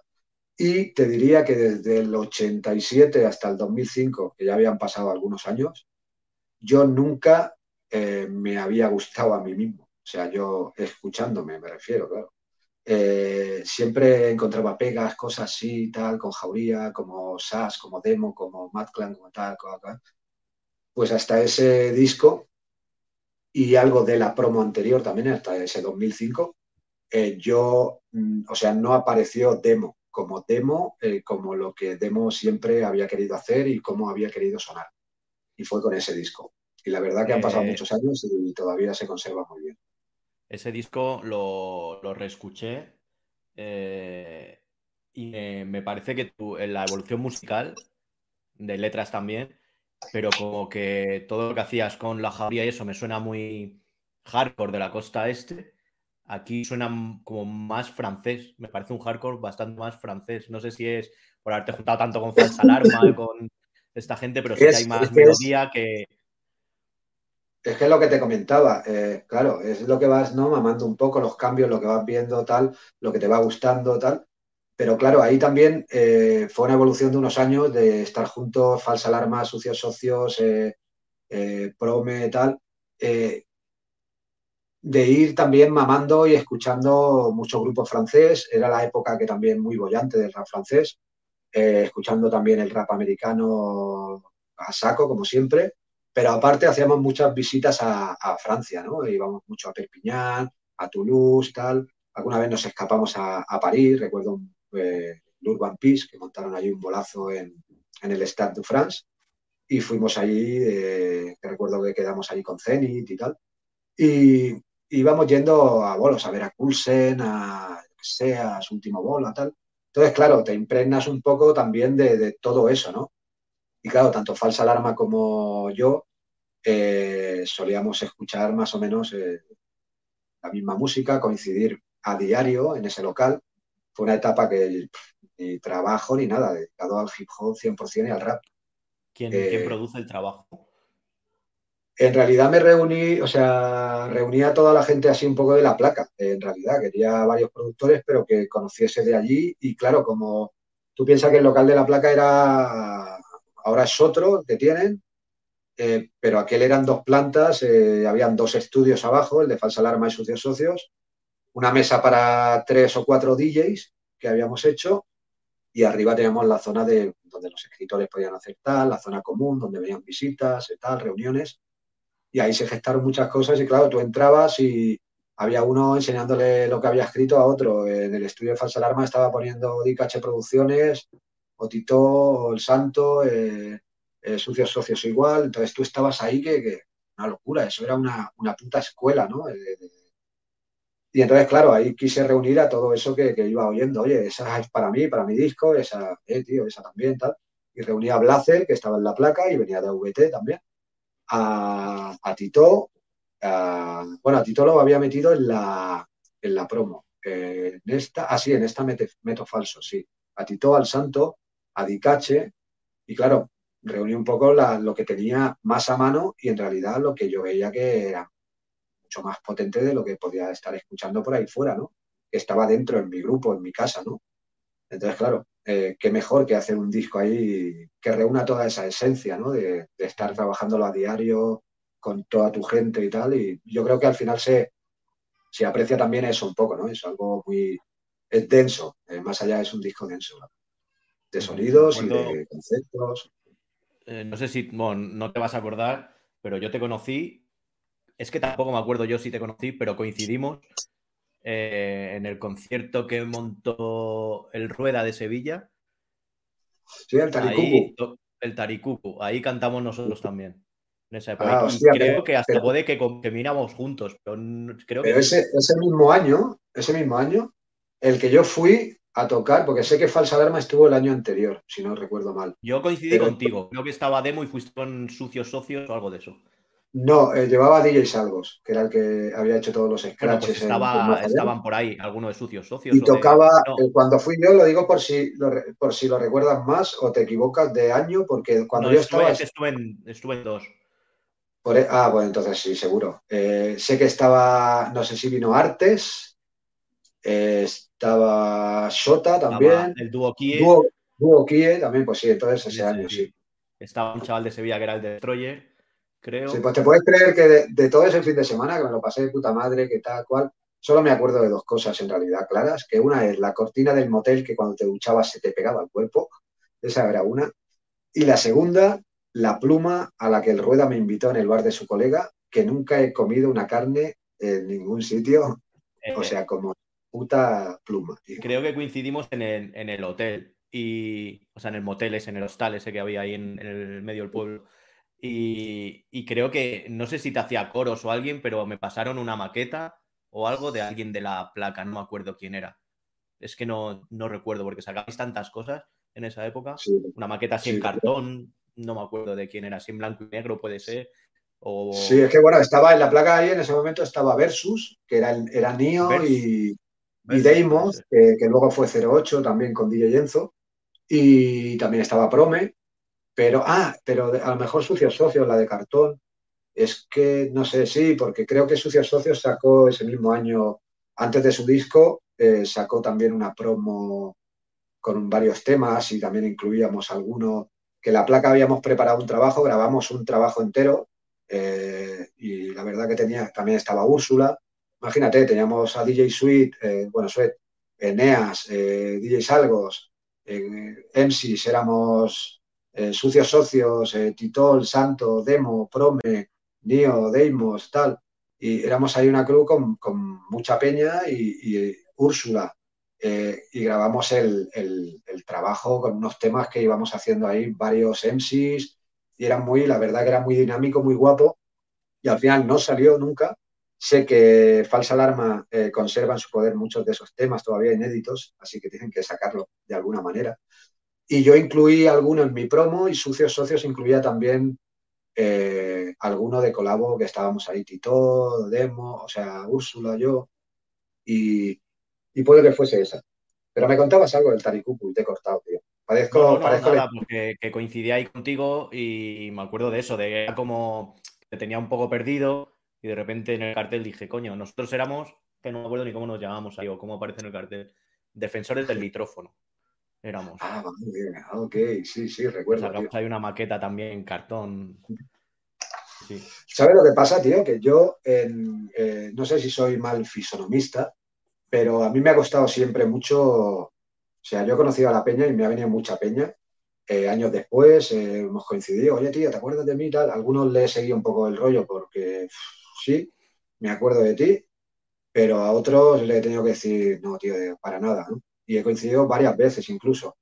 Pero yo supongo que será cuando ya llegas a ese momento un poco que, que en un backstage, tú piensas que, por ejemplo, eh, algún bolo con falsa alarma que hicimos, de su gira, eh, luego habían 100 eh, personas esperando en la puerta o entrando al backstage y tal. Y claro, eh, hablabas con tanta gente, veías a tanta gente, o cuando ibas a festivales como este, como tal, que yo, o sea, me sabe muy mal, pero es que, no sé, me sigo encontrando mucha gente que dice, coño, si nos conocemos de varias veces, ya, me toman ya de, ya, tranquilo, tío. Que también llevas 30 años, o sea, no sé cuántas personas habrás conocido, pero si te dieran un euro por persona, te retirabas simplemente. Yo me conformaría en realidad con saber toda esa gente que os he conocido, eh, con quién eh, seguir hablando o, con quién eh, en realidad es, hubiese sido interesante, ¿no? Haber seguido teniendo ese contacto, porque luego te das cuenta que, que has perdido muchas oportunidades, ¿no? De conversaciones, de tal. Pero bueno, es normal. Sí, sí, además cada concierto, cada movida es un mundo, te mueves con una gente, con otra, es imposible abarcar ni atender ni, nada a todo el mundo. Eh, no, y aparte, sí, dime. No, no, no, dime, dime. No, te iba a decir que luego aparte, claro, empezabas en, tú te habías criado en la calle, en corros ahí, ¿no? Pero hacías bolos y yo recuerdo que acababas el bolo y acababa el bolo abajo con toda la peña que, que quería enseñarte lo que hacía, ¿sabes? Y al final acababa ser unas veces con MCs que nos conocíamos, eh, coincidíamos, otras veces con toda la peña esa. Pero luego recuerdo también eso, ¿no? Que llegas ya a, a veces a un viaje de, de, viernes, sábado, domingo en tres ciudades distintas y, llegar a un sitio y acabar el tercer concierto y que te espere el mogollón de peña en el callejón de al lado y que quieran rapear y, y digas, hostia, lo siento, pero que no puedo, ¿no? O sea, claro, es que también eh, tienes que pensar que eh, yo he grabado mis maquetas, mis cosas, pero tú de un, por lo menos para una generación, de a cierta manera has sido mediático. O sea, yo me hablan de demo y aunque no hubiera coincidido nunca contigo, sé quién eres. No sé si te reconocería o no, pero supongo que sí, en el momento que te hubiera hablar o algo, pero sí que has estado en, no sé cómo decirlo, en la palestra. Eh, yo te digo una cosa, yo me sorprendo todavía, eh, porque en realidad yo he sido siempre muy altruista, ¿no? Eh, y he sido muy, muy a mi bola, ¿no? Y a lo mejor recuerdo que acabamos un concierto en un sitio y Ose o Capi o tal, se ponían a hablar con, con Peña, ¿no? Del palo de música, de temas, un productor, un tal, ¿no?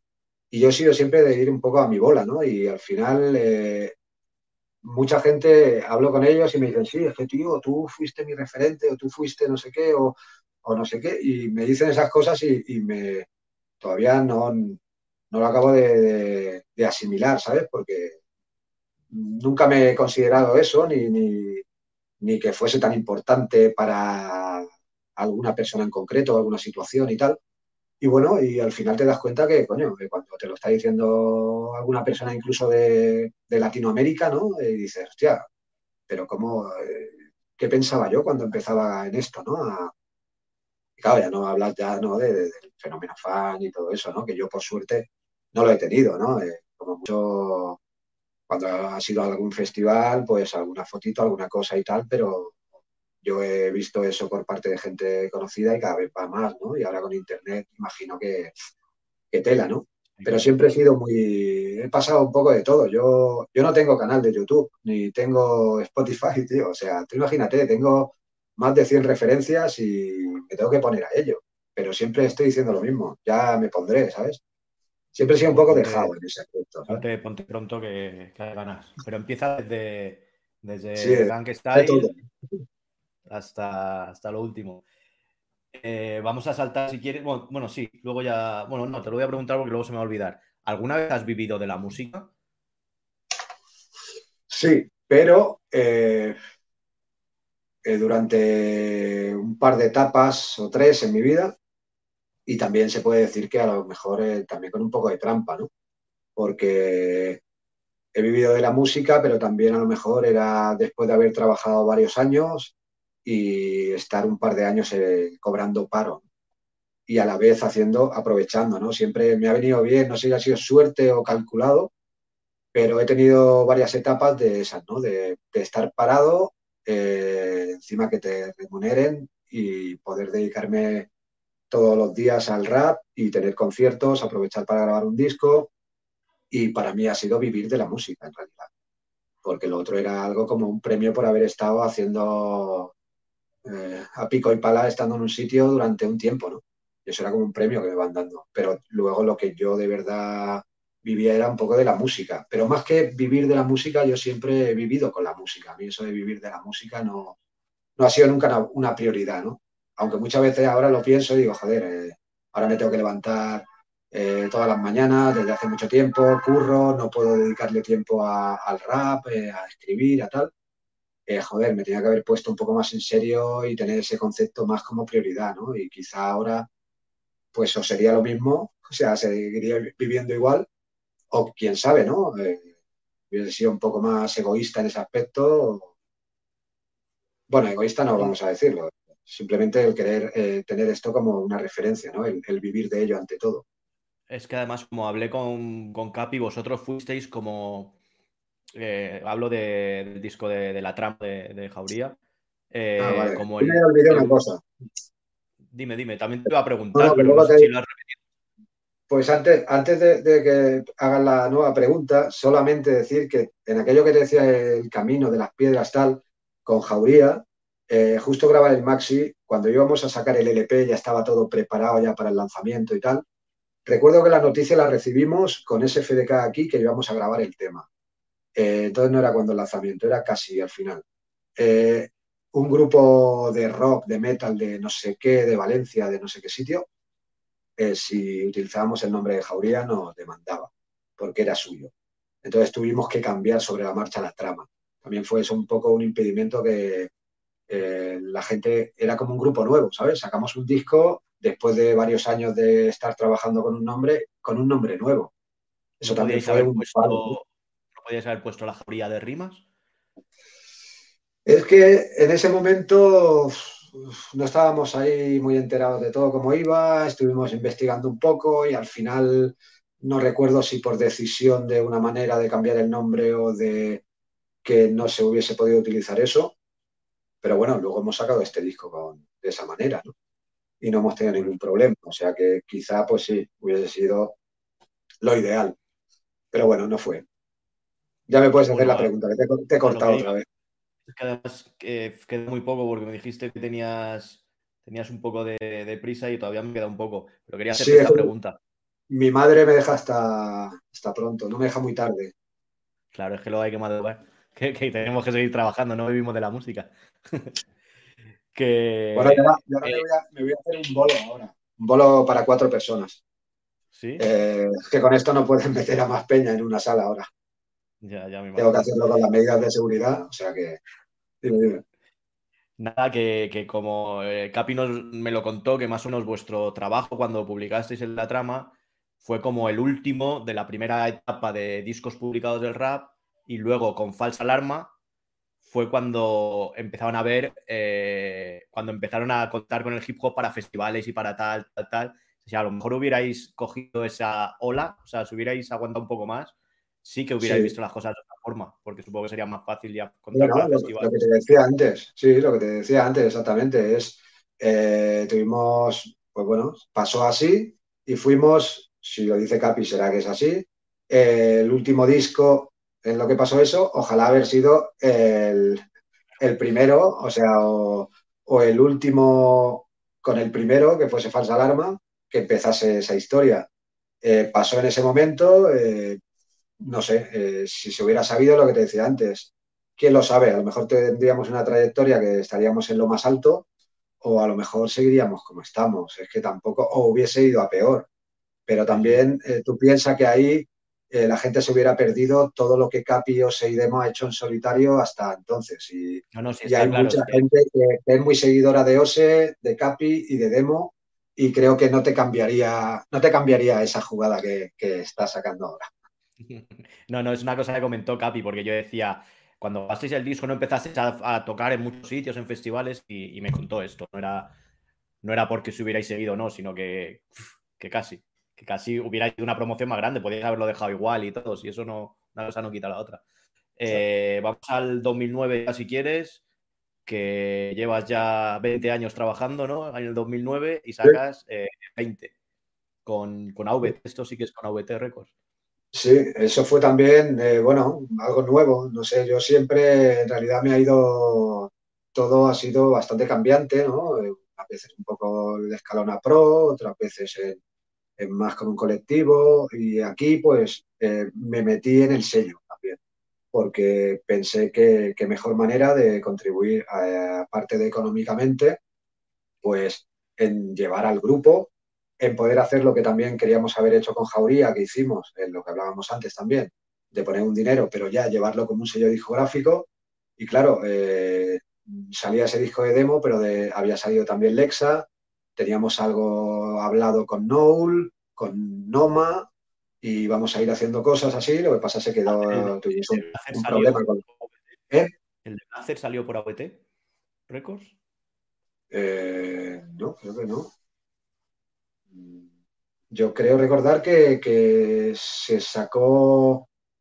Eh, es que no, lo recuerdo ahora pero bueno, que sacamos varias referencias, pero bueno, lo que llevamos el, disco de demo fue eso, ¿no? El, estar trabajando en una ciudad distinta, como fue ir a grabarlo a Girona, con DJ Soyez, en un nuevo estudio, eh, con un nuevo eh, ingeniero, y bueno, pero la verdad que fue algo bastante bueno, ¿no? El, salir también del barrio, cambiar de aires. Estaba, yo pasé bastante tiempo viajando allí. Eh, y bueno, llevando a la gente allí, eh, y bueno, era como, como, otra historia y a la vez eso, metido un poco en el sello discográfico. Y luego cuando salió ese trabajo, el ver cómo se podía distribuir, mover, eh, estar un poco metido en esa promoción y llevarlo todo un poco eh, bien, ¿no? al 100% gestionado por ti mismo y por tu gente y no tener que depender de las decisiones de un sello o de lo que quieran hacer con un trabajo, ¿no? Que, y entonces, bueno, fue ese, ese disco 20. En realidad es el último en solitario. Han pasado muchos años hasta que saque el nuevo, que será próximamente, pero quería haber sacado algo antes, pero bueno, también había, han habido diferentes proyectos en medio. Eh, tengo, bueno, creo yo, a ver, yo con, lo de más allá, pues ya te digo, como coincidí contigo en, el festival y tal, pues sí que, te seguí bastante el trabajo y tal, pero creo que el, el trabajo de 20 se movió más, ¿no? Creo que salías en más sitios, no sé si la distribución lo hizo alguien más tocho. Bueno, de hecho, de hecho sí. Eh, mira, teníamos la, la decisión de que nos distribuyera o distribuyese el trabajo BOA. No sé si se oye el perro, pero pues nos distribuyese BOA o un, sello que llegaba a España de, bueno, distribuidora que era de, ahora no recuerdo, de una distribuidora, un sello muy importante americano que tenía grupos como Aerosmith y demás. Y entonces aquí, no recuerdo cómo se llamaba, o ya te digo, me falla la memoria. Además, no quiero recordarlo tampoco porque hay muchísimas copias de mi disco en, en muchos almacenes en España en estos momentos y mucha gente que me quiere vender mis copias de discos, eh, que me dice que tienen en su poder copias. Entonces, claro, es algo que no quiero demasiado recordarlo porque nos falló esa distribución. O sea, salió el disco, el disco estaba muy trabajado, eh, salió ese, ese disco 20, la distribución fue en muchísimos puntos de venta, fue la primera edición, voló en días, yo eso flipé porque lo había visto con otros grupos, pero joder, cuando te pasa a ti dices, hostia. Pero justo la, toda la otra edición que tenía que, moverse ya, que era mucho mayor que la que se había vendido, eh, desapareció. Bueno, nosotros y creo que no sé si fue Gordo Master también, que había firmado con ellos, también lo suyo se fue al carajo. Eh, y otras cosas, otras referencias ¿no? de, esa distribución. Entonces 20 se quedó en eso, en toda esa gente que cogieron las, todas esas copias de lanzamiento, eh, lo tuvieron. Luego ya no, no, no, existieron, bueno, existieron, pero no se movieron. Y ya te digo, están en el limbo. Y la verdad que es un trabajo bastante trabajado y la gente muy largo, bastante completo, muy hip hop, muy DJ, y la verdad que, bueno, es una pena, ¿no? Que pasara eso, pero bueno, será mi sino, eh, nombre con jauría, eh, la distribución con esto, tal. Las putas piedras, tío. Sí, sí, a ver. Eh, dices, antes has dicho que tienes Spotify.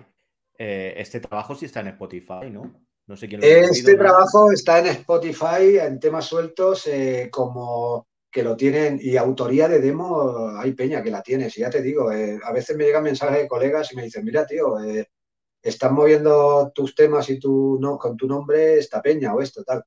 Me tengo que poner, tengo que poner a cortar todo eso, a hacerlo bien, pero ya te digo, eh, eh, mira, me quedo con todo lo demás. Ese disco, por ejemplo, eh, conseguimos hacer pues como 60, 70 conciertos, o sea, por, toda España, ¿no? y claro, ahí se formó también en los escenarios mucho más todavía, se rodó DJ Sweat, el Noel estuvo ahí conmigo y se, ya aparte de sus historias con el freestyle eh, y sus temas, sus bolos y tal, ahí también se curtió mucho, yo aprendí muchísimo de ellos y me quedo con eso, con que quedó un gran disco, que hicimos muchísimos conciertos y todas esas cosas que han pasado, eh, pues mira, ahí están y, no se puede hacer nada. Vale, ahora si quieres hablamos, tenía muchas preguntas, bueno, varias preguntas, pero si quieres, concretamos en una del grupo. como quieras, eh, te, dejo un par más si quieres o tres. Eh, yo ya te, si quieres, te, te corto ya en alguna. Quiero terminar la carrera. Son unos poquitos saltos, pero por lo menos terminarla para que no quede. Por eso, por eso te digo que, ya que estamos, eh, le digo a mi madre que, llegaré tarde. Si es que al principio, antes de, grabar, decías, joder, yo no sé si voy a poder hacer más de una hora, no sé qué. Ya te digo, ya, ya, ya, Mira, solo te digo que cuando, venga mi mujer me lo va a decir, pero si, ya te conoces, ¿para qué dices eso y para qué pones una hora?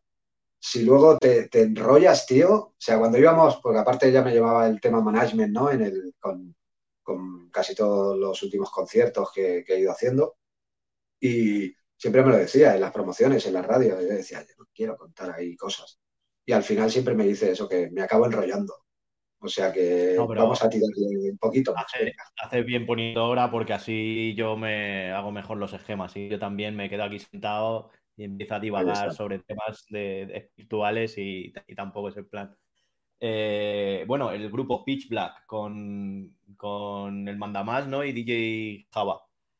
Sí, eh, bueno, eso fue una, una un paréntesis el que tuve entre, entre 20, iba a sacar el, nuevo disco y mientras estaba buscando un poco el concepto de ese disco, con quién hacerlo, eh, cómo, la manera, la forma, eh, bueno, también hubieron problemas ahí con el sello, de luego, y, al final, pues claro, ya tenía que yo eh, mirar de cómo iba a encauzar todo ese trabajo.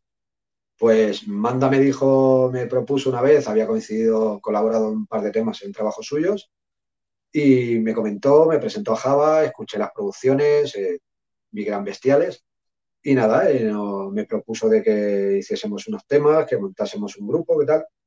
Montamos Pitch Black.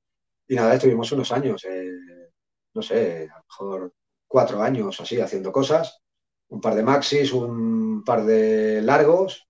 El último un poco más sonido, mezclamos ahí el metal un poco con el hip hop. Pues no queríamos hacer rap metal como puede hacer un grupo de, de metal, eh, con, con instrumentos y, queríamos hacer que sonase a hip hop con un productor de hip hop eh, o dos productores eh, trabajando el hip hop con sonidos gordos, pero a la vez metal, ¿no? Y bueno, y los ¿no? Esto es ampliado, ¿no? Ampliado. Sí, y tocado, porque Java, aparte de ser productor, yo tengo al perro que pasa en ambulancias y se. o es la policía y el perro se raya. Se raya no sé por qué se raya con la policía, la verdad.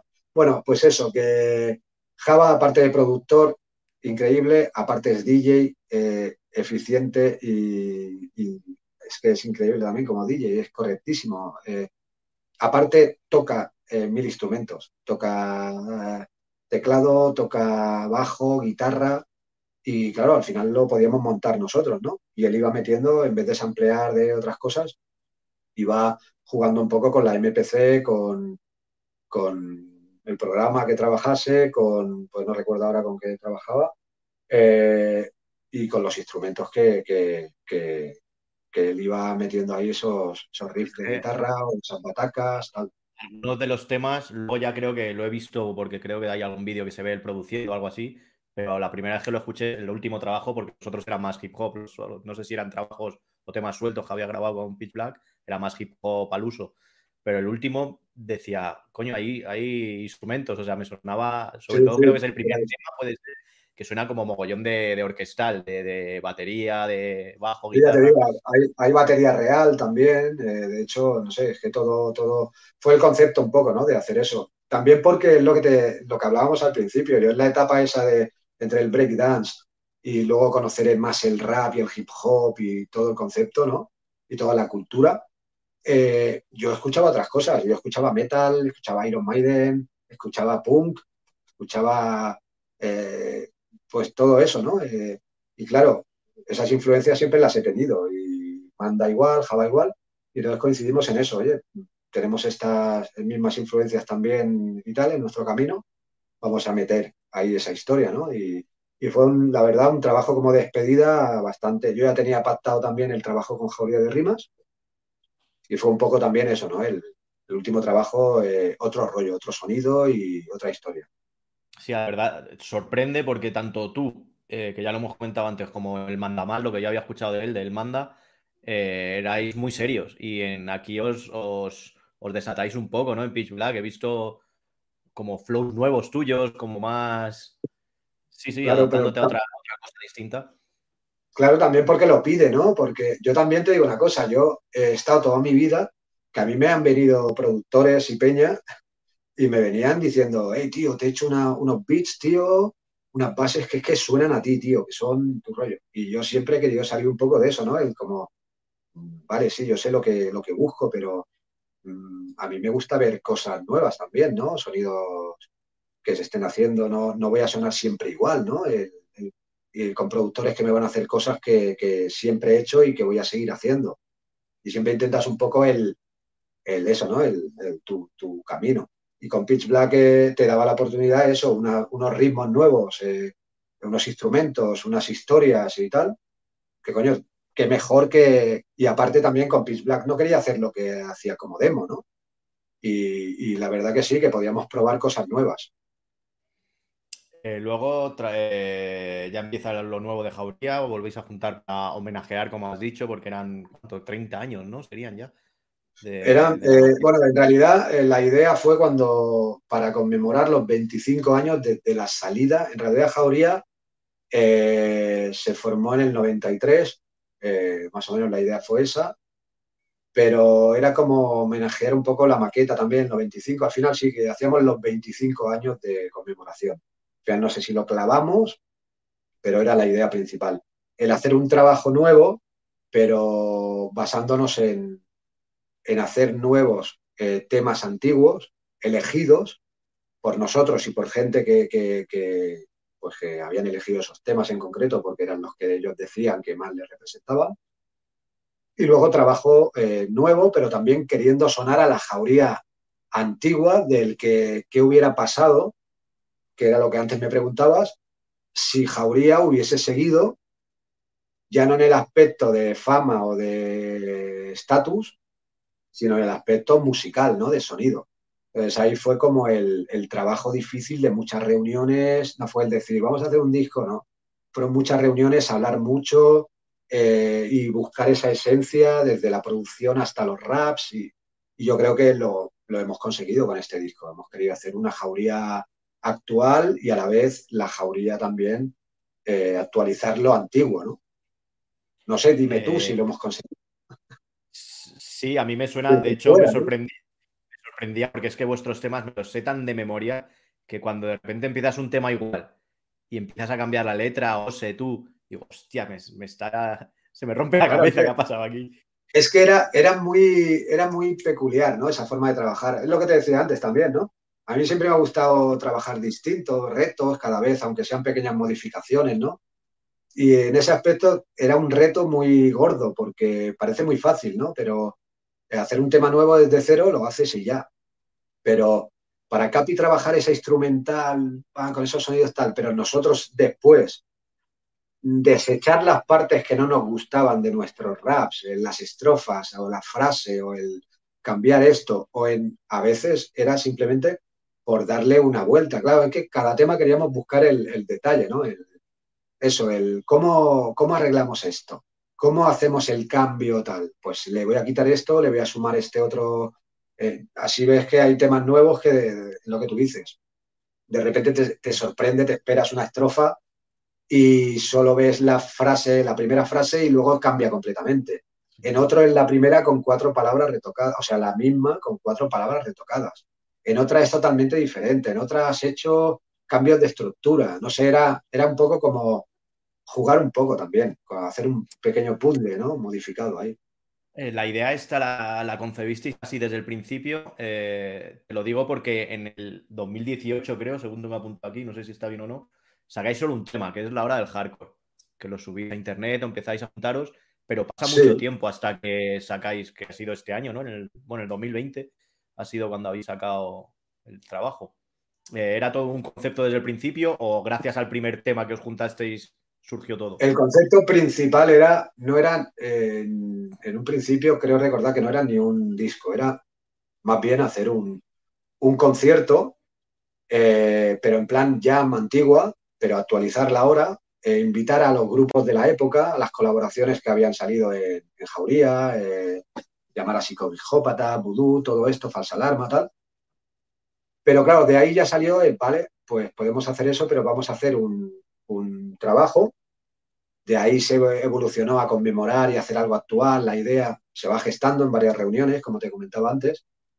Pero luego fue como el, hostia, pues el sumum va a ser el concierto, vamos a darle la vuelta, hacemos ese trabajo, elegimos cuatro ciudades principales en el país, ahí en plan Sevilla, Madrid, Barcelona, tal cual. Cerramos en Barcelona y cerramos con el bolo gordo este, con esta jam. Nosotros hacemos unos conciertitos sacamos una pasta para invertirla en eso final y montamos una jam, llamamos a Barcelona Adictos, hay breakers, hay graffiti, hay, ¿sabes? Como lo que la gente de verdad, eh, mucha gente de, los 80, de mediados, de finales, están esperando siempre. Que se haga algo que les vuelva a llevar a, esa época. Y esa era la idea, en realidad. Lo que pasa que justo eh, sacamos este disco, eh, hicimos el, disco, el tema de, la hora del hardcore 2018, pero fue como el, ya era el, como se suele trabajar ahora, ¿no? Era un poco como el tema lanzamiento, el promoción, el clip, luego sacaremos el adelanto, tal cual, pero sacaremos el trabajo. Y el COVID, aquella vez, acuérdate de aquella piedra, luego la otra piedra con la distribución, pues nos viene la piedra más gorda y justo sacar el disco de hecho, hemos estado moviendo ese, trabajo eh, con un crowdfunding que hicimos y tal, a todos esos mecenas, moviéndolo en época de COVID, con restricciones. Yo iba en plan ninja eh, Capi también, no sé, por otro lado, y vamos tapados eh, a entregar quedadas, tal, mirando que no venga la poli. No, una mierda, vamos. Y no hemos podido hacer ningún concierto, tal como está la historia. Y ya esa fiesta, pues supongo que se habrá quedado en lo que, podría haber sido. Así que ese es el sino de, de Jauría. O sea, que el COVID es por jauría, ¿no? Como juntáis siempre tiene que pasar algo, porque no lo entiendo muy bien. Sí, yo creo, mira, no lo había pensado, pero yo supongo que seríamos el origen, sí. Están ahí buscando murciélagos e historias y yo creo que... Eh, ¿No tenéis pensado continuar si algún día esto se, pasa? A ver, sería... Es una pena que ya no, ya no te digo que montes la super fiesta ni nada de eso, pero joder, después de sacar este trabajo que, está muy guapo... no, hombre, la idea... La suerte fue que justo antes del trabajo eh, hicimos un par de conciertos y pudimos enseñar en directo muchos de esos temas. Eh, junto a SFDK hicimos uno en Barcelona y otro en Girona. Y bueno, hubo gente que pudo ver eso. Era también un poco como un entrenamiento, ¿no? De ver cómo estábamos en directo, porque hacía muchísimos años, habíamos estado muchos años juntos, habíamos hecho cientos de bolos pero ya mucho tiempo en el que yo eh, hacía mis historias, o sé también, como hemos dicho. Entonces, claro, en el escenario no sabíamos, ¿no? Teníamos que probar a ver y fue la, experiencia fue muy buena. Ya hubo un anticipo del, tema de la hora del hardcore al que Ose lo invité, me pinchaba Capi, eh, tocamos en un bolo como demo y Capi, e invitamos a Ose a hacer ese tema. Luego vinieron esos dos bolos y estuvo muy bien, la verdad. O sea que molaría, ¿no? Eh, poder hacer, retomar algún día esa idea de hacer esos bolos y ese gran jam. Si no se hace, pues a lo mejor intentar hacer ese jam solo, algún bolo suelto, no sé, mm, todo se verá. Porque yo ahora me voy a meter de lleno también. Ose también está haciendo sus cosas, creo que mm, no sé si tiene algo, el rap lo tiene en mente ahora mismo, pero eh, Capi acaba ya también su, lo que está ahora tiene entre manos y nos ponemos a trabajar Capillo en, en mi último disco ya, que eso sí que va a ser mi despedida y mis conciertos de despedida que espero que cuando se arregle esto un poco coincida. Me dé cuenta que a lo mejor lo de la piedra no sea yo y nos vaya todo bien y saque ese último trabajo y lo pueda representar junto a Capi por, por todo el país. Y bueno, y si, eh, algo si dices que pues último si dices que es tu último trabajo, estaría bien que el COVID se mantenga un poco para que todavía no lo dejes. O sea, que tengas bueno, que, le des muchas vueltas al trabajo. De hecho, estamos trabajándolo así. De hecho, estoy yo eh, recopilando todas las ideas de todos estos años, apuntando desarrollos, temas, tengo ideas de videoclip, lo hablo, lo hablo con Capi. Tenemos como todo sobre el papel y estoy escribiendo temas y es cuestión de nada, hemos grabado algo ya también, eh, pero vamos eh, un poco acompañando a, este virus, a esta pandemia. Eh, yo voy un poco viendo las restricciones y todo eso y amoldándome un poco al tiempo, porque tampoco, ya que es lo último, luego podré hacer a lo mejor alguna colabo o alguna cosa. O a lo mejor no puedo volver, porque si ya lo dejo no puedo volver luego, ¿no? Hacer algo más. Pero, pero me refiero a que, coño, eh, más o menos ahora que podemos jugar un poco con cómo va todo esto, pues a ver si lo puedo, lo podemos ahí sacar cuando las cosas vayan bien, ¿no? Y, hacemos bolos y nos lo pasamos todo de puta madre, me sale un buen trabajo junto a Capi, que es lo que creo que va a pasar. Además, no hay ni una colabo, eh, de hecho, soy así de egoísta y todo para mí, Va a producir Capi, todo va a ser Capi, toda la producción, menos tres producciones creo que son, porque tengo que actualizarme con Java, que tenía ya cogidas de Java antes de haber hablado con Capi del, de todo el proyecto. Y esas van a salir ahí porque ya tengo bastante escrito sobre ellas. Y aparte son muy pepinos también. Y, y va a ser lo único, el refresco ese de, y porque estaba pactado de antes, ¿eh? porque en realidad es un trabajo que, eso, quiero trabajarlo con Capi mano a mano, estar los dos a saco, eh, y que, porque en realidad hay mucha conexión, ¿sabes? Eh, con Capi, bueno, ya lo verías en la entrevista, es muy fácil hablar, llegar a acuerdos, trazar cosas, y la verdad que coño, es un tío que, le pides una cosa y te la hace, ¿no? Entonces, claro. Eh, es que a Capi yo, siempre le, a Capi siempre he visto, aquí parece que voy a pelotearle y tal, pero desde que era un chavalín y salía ya, pues el Capi, el Capi, eh, siempre me parece un profesional. O sea, cuando todavía no había nada profesional en el hip hop, el Capi ya era profesional. Cuando no había tiendas de hip hop, él ya era profesional. Los fanzines era profesional. ha salido en el rap de aquí ya, o sea, no, no ha apuntado sin hilo, como se diga. Sí, sí, es que, claro, ha estado metido en. Eh, piensa que ha estado metido en, toda la, formación, la, vamos a decir, como en la, explosión un poco también de, lo que ha sido Montana, ¿no? Eh, con el graffiti, eh, la pintura para los escritores. Ha estado haciendo todo el tema de break, con las battles aquí en Barcelona, contacto con Alemania, con el rap, haciendo de todo, con el electro. Eh, grabando. la, la, época de las maquetas, él es, la época todo de las eso, es una piedra. Claro, y siempre se ha movido con gente, claro, él ya estuvo en el rap de aquí, ha visto lo que era la industria un poco en aquel momento y tal. ¿Sabes? Él, se ha formado eh, de esa manera y la verdad que ha sido muy profesional siempre. La verdad que sí. Eh. Nosotros nos íbamos de farra y él se iba a dormir, a hotel. Ha sido siempre muy, muy profesional. Claro. Eh, eh, es, un, tío que, mola mucho estar ahí al lado. Yo he aprendido mucho de él y sigo aprendiendo, la verdad. Esta, la, que, la pregunta que has contestado sin que yo te la haga, era la última pregunta que tenía, que era lo, que vas a hacer o qué, qué tienes pensado hacer. Pero tenía dos preguntas antes y ya, ya terminamos. Una, ah, eh, el Capi ha remasterizado la maqueta de Jauría.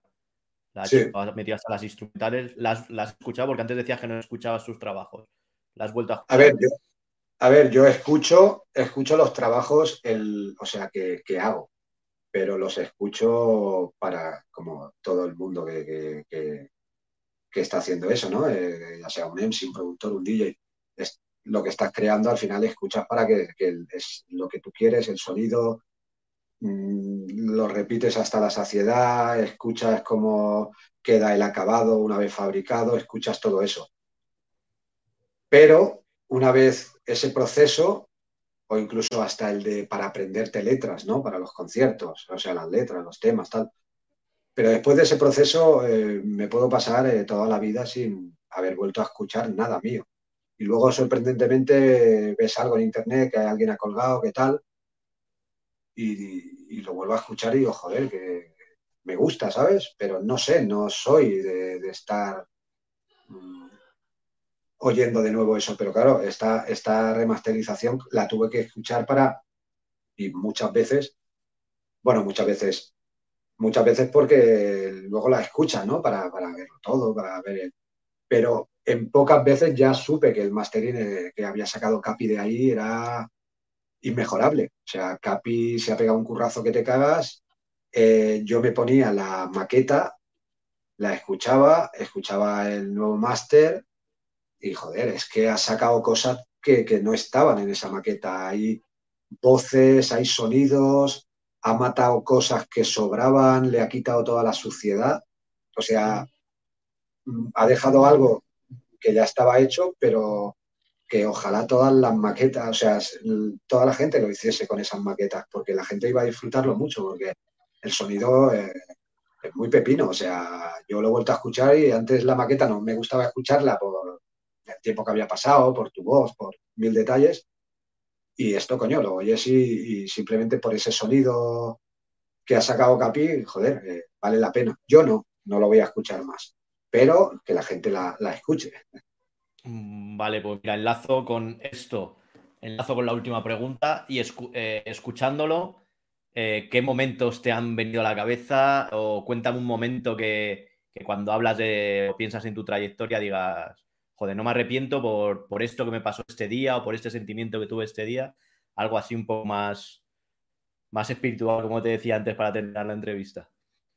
Ah, vale. Yo me, creía que íbamos a... yo me creía que íbamos a acabar con, alguna anécdota guapa, porque yo tengo con grupos americanos muy conocidos pues, bastante pues, cosas gordas, pero, pero pues bueno, si quieres lado espiritual...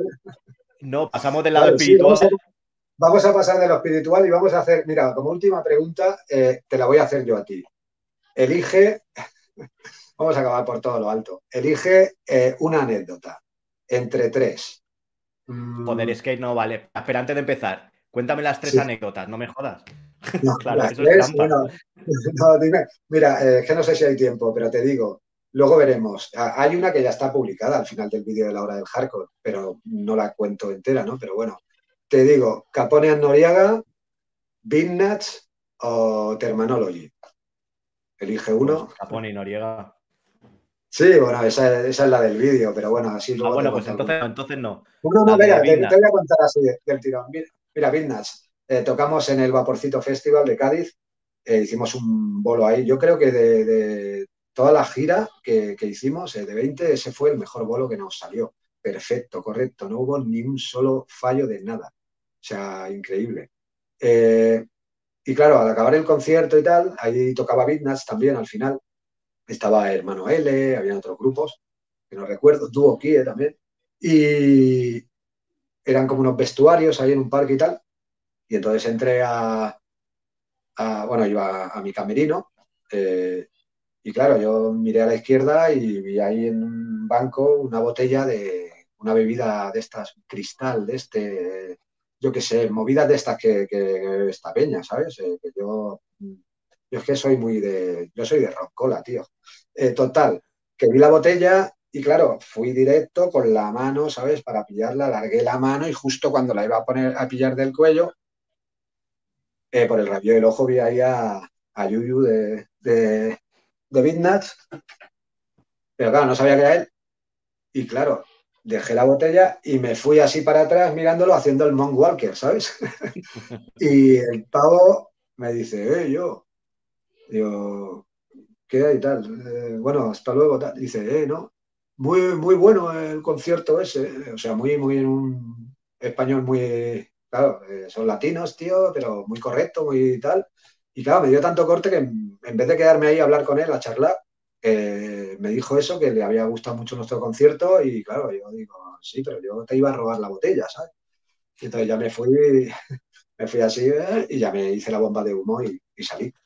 Pero bueno, siempre ha sido o con, alcohol o con comida, porque la de Capona Noriega también. O sea, eh, íbamos a tocar juntos, en las pruebas de sonido no vinieron a probar sonido, vino solo un DJ y puso los discos cantados. Entonces ya ahí vimos que había playback al canto.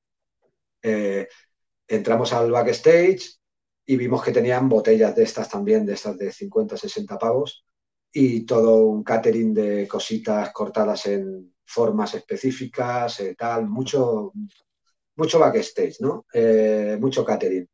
Entonces estuvimos allí, probamos sonido, eh, entonces nos dieron, le dieron la orden a los de la sala que no podíamos entrar al backstage, ni comer nada, ni coger un agua, ni nada, tocar, subir al escenario y irnos. No podíamos compartir camerino con ellos, ni solos, porque solo había uno, era, era muy grande, ahí cabían me acuerdo que me hicieron un homenaje en ese backstage, en un año, parece que éramos 15 grupos, imagínate cómo era, de grande.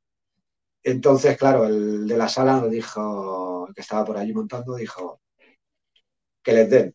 Eh, ¿Qué queréis beber? Digo, ron. Nos trajeron una botella de ron, nos metimos en el backstage, les sableemos todo el papeo, les dejamos cuatro cositas y le quitaron sus botellas de cristal y les dejaron una botella de, de supermercado de dos euros de vino blanco y salieron a hacer su concierto en playback eh, con la botella de vino del día, eh, de vino blanco, haciendo su playback y dijimos, pues mira, tío, habéis venido de estrellas y al final mira cómo os ha salido la jugada, ¿no? Pero bueno, y hay cositas ahí que no se pueden comentar de, cositas que hicimos con lo que dejamos de catering, pero, pero bien. Porque no hubieran hecho playback, no, claro, es que son cosas. Y bueno, ya para acabar, la última, que parece un monólogo, con comida. Eh, también eh, fui a ver un bolo, en este no tocaba yo, y estábamos ahí por el backstage. Era Big Sack, eh, Terminologies y bueno, más gente de la Gunstar Foundation, ¿no? Y entonces yo estaba pasando un poco una época así de no tener la nevera demasiado llena ¿no? de alimentos. Y entonces aproveché que estaba el backstage vacío vi que había en la nevera muchísima cosa y entonces, pues mira, tío, eh, cogí, tenían mucho fiambre, mucho embutido, mucha historia ahí de este que te viene envasado al vacío, algo de beber, algo tal, pero más, iba, yo tiraba por la comida. Entonces empecé a coger sobrecitos de jamón y cositas, ¿no? Para escondérmelo, ¿no? Y, tener la cena esa noche. Y entonces escuché que subía alguien que tal, y entonces me quedé allí, me apalanqué, dejé de hacer las cosas. Y era Terminology y me mira y dice, ay, no sé qué, tal. Y ahora sí me, me dice, la nevera, sí. Digo, sí, sí, toda tuya. Abre y el pavo pilla, ve todo el jamón, ve todas las cosas y empieza a coger todo y se lo empieza a esconder también entre el pantalón y, y la camiseta, ¿sabes? A llevárselo al hotel, ¿sabes? Todo eso. Y entonces, claro, yo me vi ahí que digo, hostia puta, tío, eh, si lo hace él, lo hago yo, tío, es que estamos todos igual, ¿sabes? Necesitados. Y nada, nos llevamos la cena cada uno por nuestro lado y, y de puta madre. Joder, aquí todos hablando de, del fiestón, de la droga, no sé qué, y tú de robar comida, o sea... Bueno, y él, también, ¿eh? Sí, sí, sí, él también, él también. A lo mejor todos, al final, lo demás es todo un, un escaparate hacia afuera. Sí, pues imagínate, Big, Sack, eh, si tenía que robar comida, ya se enfadaría si, si no había, ¿eh? Porque... Pues mira, si quieres, con esto terminamos. Si quieres eh, algo más. No, eh, nada, yo espero que, espero que la gente aguante, haya aguantado y se lo hayan pasado bien, se hayan entretenido con, tus preguntas y algunos con mis respuestas y nada, y que, un placer, tío, ya sabes. igualmente, que, muchas gracias. Pues ya